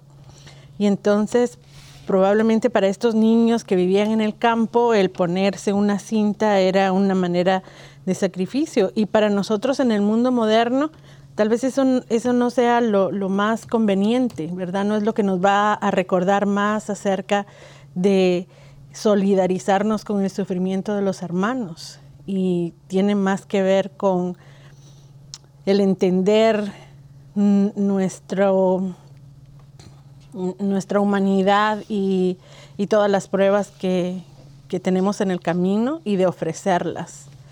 Eh, y también eh, los obstáculos que tenemos en el camino para poder hacer todas estas cosas que se nos piden, ¿no? Estar en oración, estar eh, en paz, rezar el rosario. Y muchas veces estas cuestiones pueden ser la tecnología, la, la, bueno, tal vez la obsesión con la tecnología. La tecnología no creo que sea mala, pero la obsesión con la tecnología, la televisión, el tipo de cosas que vemos, que escuchamos. Em, y, por ahí puede venir el sacrificio, creo que muchas veces más que por, por ejemplo, dañar, bueno, yo no creo que el sacrificio sea dañarnos físicamente, eso yo creo que es totalmente erróneo, pero el, no un sacrificio necesariamente físico, sino que puede ser de otra manera. Y el utilizar la tecnología, por ejemplo, algo que yo, de lo que yo estoy encantada es el hecho de que podamos, por medio de Zoom u otras cuestiones, ahora reunirnos con familia, amigos en otros países y rezar el rosario juntos, ¿verdad? Y ese tipo de cosas que, que nos edifican y que nos van a ayudar mucho más. Hay una, hay unas palabras de la Madre Teresa que dice que nosotros no vamos a ser juzgados por tantas cosas que hacemos, sino que dice que vamos a ser juzgados por cuánto amor de verdad le ponemos a las cosas que hemos realizado en el mundo, ¿verdad? Entonces yo creo que esto nos llama a que, a que seamos verdaderamente bien bondadosos, pero de todo corazón y no a medias, porque si lo hacemos, dice que no debe saber mi mano izquierda lo que hace la derecha. Entonces creo que estas palabras entran aquí, que hagamos algo bien y que no lo sepa nadie porque Dios ya nos está viendo. Entonces, imagínense que la Virgen María, cuántas cosas no hizo, como decían aquí mis compañeros al iniciar el programa, que decía que, que nunca le llamó madre, pero, pero ella se refería a Jesús y les dijo a, a los hombres, hagan lo que Él les diga, ¿verdad?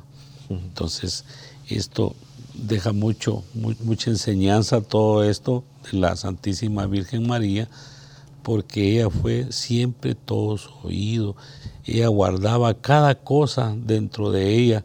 Y como decía Santiago, a los apóstoles y a los que escribieron los evangelios, ellos convivieron con ella y yo digo que todas las vivencias que ella tuvo con, con su hijo, ella se los transmitió a ellos para que ellos estén. hay momentos que nadie estaba, por ejemplo, cuando el nacimiento de Jesús. No, había mucha gente ahí, ¿verdad? Solo los pastores, y, pero nada que ver con la, con la escritura del Santo Evangelio.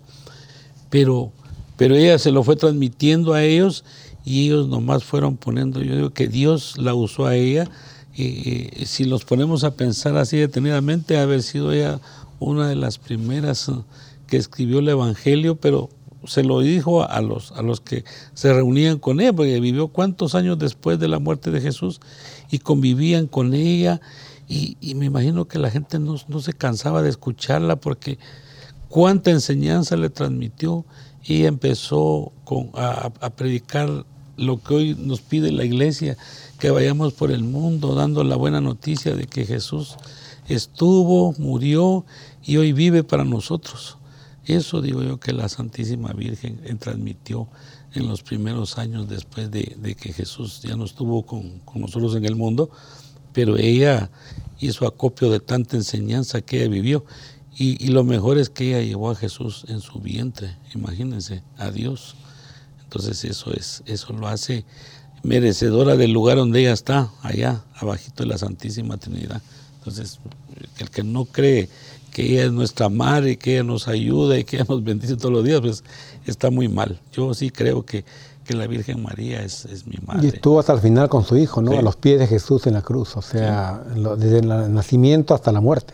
Sí, y es, es, es, conmovedor, ¿no? Que como yo comenté hace poco, una, una santa, ¿no? Eh, que pidió morir en una cruz porque quería que la Virgen estuviera a sus, pies de ella, ¿no? O sea, qué, qué lindo, ¿no? Cuando uno muera, que la Virgen esté ahí. Sí, yo, yo, yo, rezo ah, para que esté el, día de mi muerte. Mi, abuela, la Virgen, bueno, la gente estaba con mi abuela cuando murió, dice que vio a la Virgen porque le habló a la Virgen. Dice que ah, la llamaba mamá, mamaita o algo así, ¿no? Entonces cuando dice, mamaita, mamaita, ¿qué haces aquí? ¿Qué haces aquí, mamaita? Cuando murió, la estaban llevando a la ambulancia ya. Pues eso es lo que, hay que, lo que hay que rezar una buena muerte, y qué mejor muerte que, que Jesús y María vengan a, verte, ¿no? Ahí, pero bueno, aquí hay que, eh, vuelvo a las apariciones, hay que decir que a, Lucía se le apareció la Virgen eh, y el niño Jesús después ya de, Fátima, una vez que ella ya se había ido de Fátima. Y en una de ellas, eh, el 13 de junio del 29, que creo que es la última, apareció y vio a María junto a la Trinidad el trono de la Trinidad, y, había como unas letras debajo de su brazo izquierdo que decían gracia y misericordia. ¿no? Entonces, eh, eh, es muy profundo, gracia y misericordia, es lo que queremos también, gracia y misericordia, ¿no? Estar en gracia con Dios y tener su misericordia. Entonces, eh, creo que es también los que les gusten las aculatorias, estas oraciones pequeñas, cortas, pues gracia y misericordia, rezar por eso, gracia y misericordia, creo que está muy bonito. Pero lo, para, lo que, ya para terminar, lo más importante es la, el 10 de diciembre del 25, eso fue cuatro, años antes de, esta de Gracia y Misericordia, el 10 de diciembre, eh, es cuando la Virgen le dice a Lucía lo de los primeros sábados, hacer cinco primeros sábados. Yo recomiendo que todo el mundo lo haga, yo, yo lo siento hacer, no, no puedo todos los primeros sábados, pero intento. Y porque así te vas a confesar, ¿sabes? Empieza ya el mes confesándote. ¿no? Y sí, yo tengo mucho que confesarme. Pero entonces dice que durante cinco meses, el primer sábado, la gente se vaya a confesar y reciba la, Sagrada Comunión y recen el rosario y hagan 15 minutos de compañía a la Virgen meditando los 15 misterios del rosario, eh, con el fin de desagravar, desagravarme, dice y le dice que promete asistirles en la hora de la muerte con todas las gracias necesarias para la salvación de esas almas. O sea que el premio eh, es buenísimo, ¿no? Ala, entonces había unas, unas preguntas, ¿no? Que, eh, que ¿cómo, cómo, ¿por qué cinco meses, ¿no? ¿Por qué cinco, sí, sí, ¿por qué hacer cinco meses? Entonces le dice, eh, dice que, eso se lo preguntó Lucía a la Virgen, ¿no? Y le dice que eh, hay em, el motivo visible, hay cinco maneras porque la gente ofende y blasfema el corazón inmaculado de María. Y creo que tú has tocado unas, eh, María José, antes, ¿no? Las blasfemias contra la Inmaculada Concepción y contra su virginidad y contra su maternidad divina eh, y la gente también rechazando el aceptar que también es la madre de toda la humanidad. Ah, luego también esos, la cuarta es esos que públicamente implantan, implantan en los corazones de los niños indiferencia, incluso odio hacia María. Eh, y, y, luego lo quinto es esos que la insultan directamente en sus estatuas y en sus imágenes sagradas. Y eso lo estamos viendo últimamente, ¿no? Eh, el, otro día, el domingo, con la gente que fue a algunas misas, justo vi una foto que habían ido al altar de, una iglesia que se llamaba el Corazón de María. y entonces habían pintado algo así, cosa pro aborto, a favor del aborto en el altar, ¿no? En lado del altar. Eh, entonces, por eso son cinco veces. Ahora, ¿cómo hacer esta, la meditación? ¿no? Entonces, lo que dicen.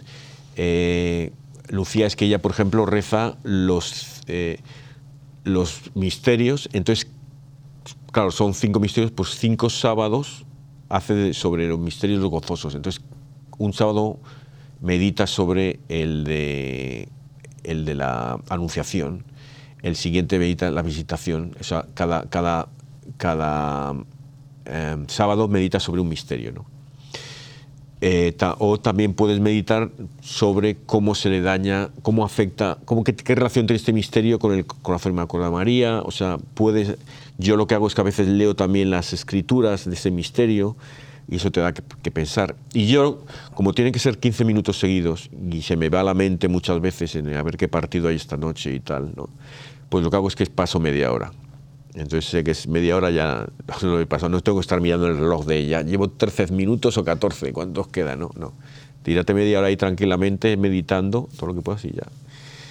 Y es buenísimo porque rezas el rosario, vas a misa, comulgas, confiesas ya, empiezas ahí y pasas 15 minutos con tu madre. Pues, ¿Alguno lo hacéis los primeros sábados? No, pero súper invitada para, para, poder hacerlo. Y pensando mucho, porque yo soy, sí, yo me distraigo mucho, entonces em, aprendo y, tengo que concentrarme en, en, algo, yo tengo que ver algo. Y creo que por eso la importancia de tener una imagen en casa, un cuadro en casa, porque eso nos ayuda a enfocarnos. O mejor, yo lo que hago es que voy a la basílica, el primer sábado a la basílica y ahí precioso. Me voy a un altar de la Virgen porque... Y ahí... Sí. los que tengan la facilidad y, la bendición de poder ah, eh, hacer esto en, con constancia en la iglesia, en un lugar especial, por ejemplo, en algún tipo de peregrinación a, al- en al- alguna iglesia en conmemoración de la Virgen, sería excelente. Bueno, y entonces yo creo que ya, antes de cerrar, ir a la última oración, que vamos a hacer simplemente una salve, eh, yo quiero primero una- dos cositas, porque es hoy es la fiesta de la Nuestra Señora de Fátima, pero quiero nombrar los otros santos del día que la gente que quedan olvidados por estas fiestas, ¿no? Y hoy también son San Pedro de Regalado, San Andrés Humberto Furnet, San Juan Silenciero, San Servacio de Tongres, Santa Gliceria de Trajanópolis, ¿no? Santa Inés de Poitiers, la Beata Magdalena Albrici y Santa Gema de Sulmona. No conozco a ninguno. Creo que Santa Inés- Inés de Poitiers la he oído, pero no estoy seguro. Eh, Y luego quiero saludar hoy a tres personas. Eh, ¿Y a quiénes vamos a saludar de las tres personas de nuestros queridísimos oyentes? A Fátima Velázquez, a Fátima Barajas Pacheco de Irapuato y a María del Rosario de Fátima García Escobedo de la Ciudad de México. Un Qué- abrazo, un beso. qué nombre y tan felicidades. precioso que tiene. Y felicidades a, a las Felicidades. A todas las Fátimas, Sí. a todas las ah, Marías también, y, y qué bueno. Y tal vez sería bien interesante que ya con la lista de los santos de hoy, si algunos de ustedes saben un poco acerca de estos santos, que nos lo comuniquen por medio de Facebook. Así eh, intercambiamos información y ah, ustedes también nos comparten acerca de lo que saben de nuestros santos. O si quieren que hablemos de algún santo, a lo mejor alguien que se llame, por ejemplo, Gliceria o Servacio, y digan el próximo año que toque, que hablen de... ¿Verdad? Entonces, bueno.